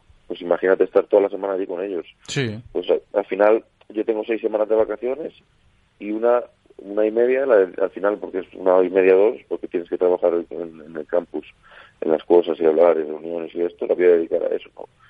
Porque es una cosa que me gusta, que, que lo quiero hacer y, y, y que no yo, y sino tanto Yago como Jesús y como todas las personas de la empresa le ponen mucho interés. Ahora nos explicarán ellos mejor en, en- de lo- en lo que consiste y, esperemos que vaya bien. Seguro, ¿eh? seguro que sí. Vamos a ponerle la guinda a esta bonita conversación de balonmano, precisamente explicando estas fechas, dónde podemos inscribirnos para ese campus de Pedro Rodríguez. Chicos, Jesús, Iago. Sí, el campus eh, va a tener lugar en el Colegio Marcota, aquí en Vigo, que tiene instalaciones deportivas eh, completas, con pabellón, piscina, etcétera, y va a ser del 7 al 13 de julio. Eh, para inscribirse eh, pueden hacerlo en la página web de J-Activities, jactivities.es, que es la empresa que, organiza el campus. Eh, si buscan en las redes sociales de Pedro mismamente, pues ya tiene el cartel y, y podrán ver en- el enlace directamente para, para la inscripción. Eh, niños de a partir de 8 años hasta 18, niños y niñas. Y bueno, ahora hay un plazo reducido de inscripción hasta el día 15 de abril, que queda una semanita más o menos, donde es un poquito más económico, y luego podrán inscribirse hasta el 30 de mayo. Estupendo, pues a seguir disfrutando mucho del balonmano desde Hungría, desde Vigo y desde donde haga falta, ¿eh? con mucho talento vigués. Pedro Rodríguez, muchísimas gracias por atendernos. Un abrazo, Pedro. A vosotros, un abrazo. Jesús Veiga, muchísimas gracias, Jesús, por venir, como siempre, abrazo. Muchas gracias, como siempre, José. Iago Rivas, muchísimas gracias, abrazo grande, Iago. Gracias, José. Radio Marca, el deporte que se vive. Radio Marca. Estamos en directo en Celta Motor para averiguar qué está pasando. Caballero, disculpe, ¿qué es lo que pasa? Pues que en Celta Motor tienen 25 unidades de serie 1 casi nuevos desde 19.900 euros y además entregando tu coche usado te dan 2.000 euros adicionales. Infórmate en Celta Motor, tu concesionario BMW Premium Selection en Vigo, Caldas, Pontevedra y Lalín. Clínica Real Club Celta. traumatoloxía, fisioterapia, rehabilitación, cardioloxía, nutrición e moitas máis especialidades. O equipo médico do Real Club Celta a túa disposición no centro de Vigo. Unha clínica adaptada a todas as necesidades, tanto se eres deportista como se non. Ven a vernos en A Sede, na Rúa Príncipe de Vigo. Imos ás neves, onde na final de badminton entre María e Carla, as dúas de 11 anos, pasou algo increíble. Carla lesionouse e María, en lugar de levantar o trofeo, achegouse ela e díxolle textualmente Tranquila, descansa, cando xa esteas ben, seguimos co partido. Os valores no deporte merecen que os conten. Desde a banca admiramos e impulsamos o deporte base en Galicia. A banca. No te pierdas todos los martes a las dos y media de la tarde la actualidad del deporte base de nuestra ciudad con Abanca. Se es dos que pasan o día escribindo WhatsApps de un en un, es gigante. Por ser DRT, sigas gratis a fin de semana para gastar en todos los que queiras. Con Móvil R, es gigante. Consulta condicións no 1445 ou en r.cal. Disfruta de todos los contenidos de Radio Marca Vigo a través de nuestra app Radio Marca Vigo para iOS y Android, en nuestra página web www.radiomarcavigo.com y ahora también desde nuestro podcast en Spotify. Escucha donde y cuando quieras Radio Marca Vigo, la radio del deporte vigués, 98.3 FM. Radio Marca, el deporte que se vive. Radio Marca. Directo Marca Vigo. José Ribeiro. Cuatro minutos para llegar a las tres en punto de la tarde y vamos a dedicar estos últimos minutos del programa a valorar otro gran triunfo para el badminton gallego con vigueses como protagonistas tras la victoria del equipo español en la Nations Future Cup de badminton con otra gran aportación de tres de los nuestros como Jacobo Fernández, Lucía Rodríguez y Ania Setién. Y para darle valor a esto está con nosotros ya el vicepresidente de la Federación Gallega de Badminton, Juan Fernández. ¿Qué tal? ¿Cómo estás, Juan?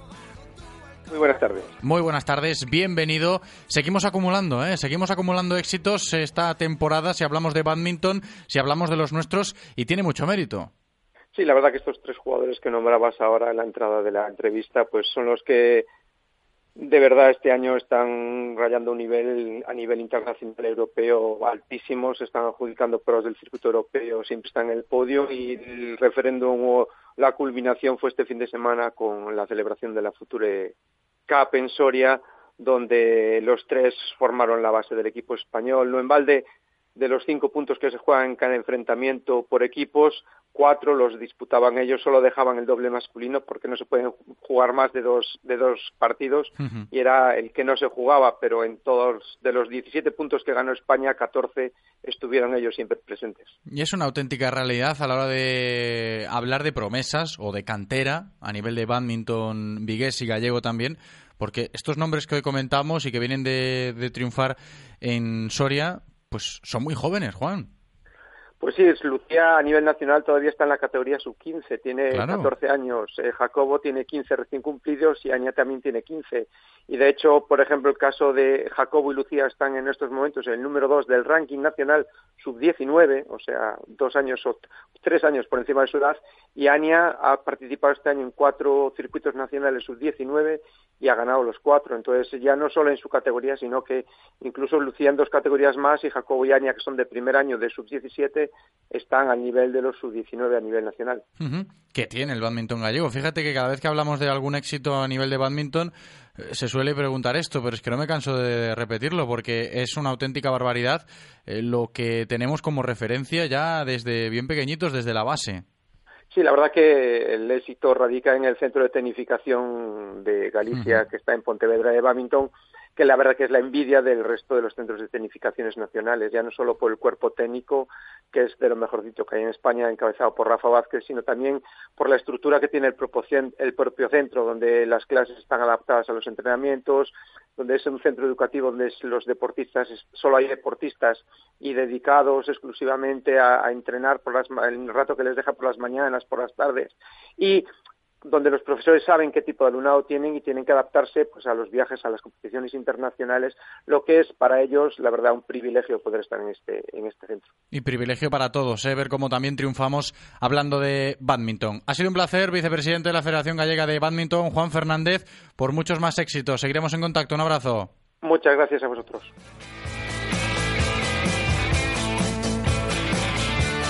Y así vamos a llegar a las 3 en punto de la tarde. Eso significa que tenemos que despedir el directo Marca Vigo de hoy, no sin antes darle las gracias a Eloy, nuestro técnico, cumpliendo de maravilla en cabina. Gracias también a todos vosotros por escucharnos. Me despido hasta la tarde, siete y media. Venimos con nuestra tertulia de Peñas del Celta. Chao.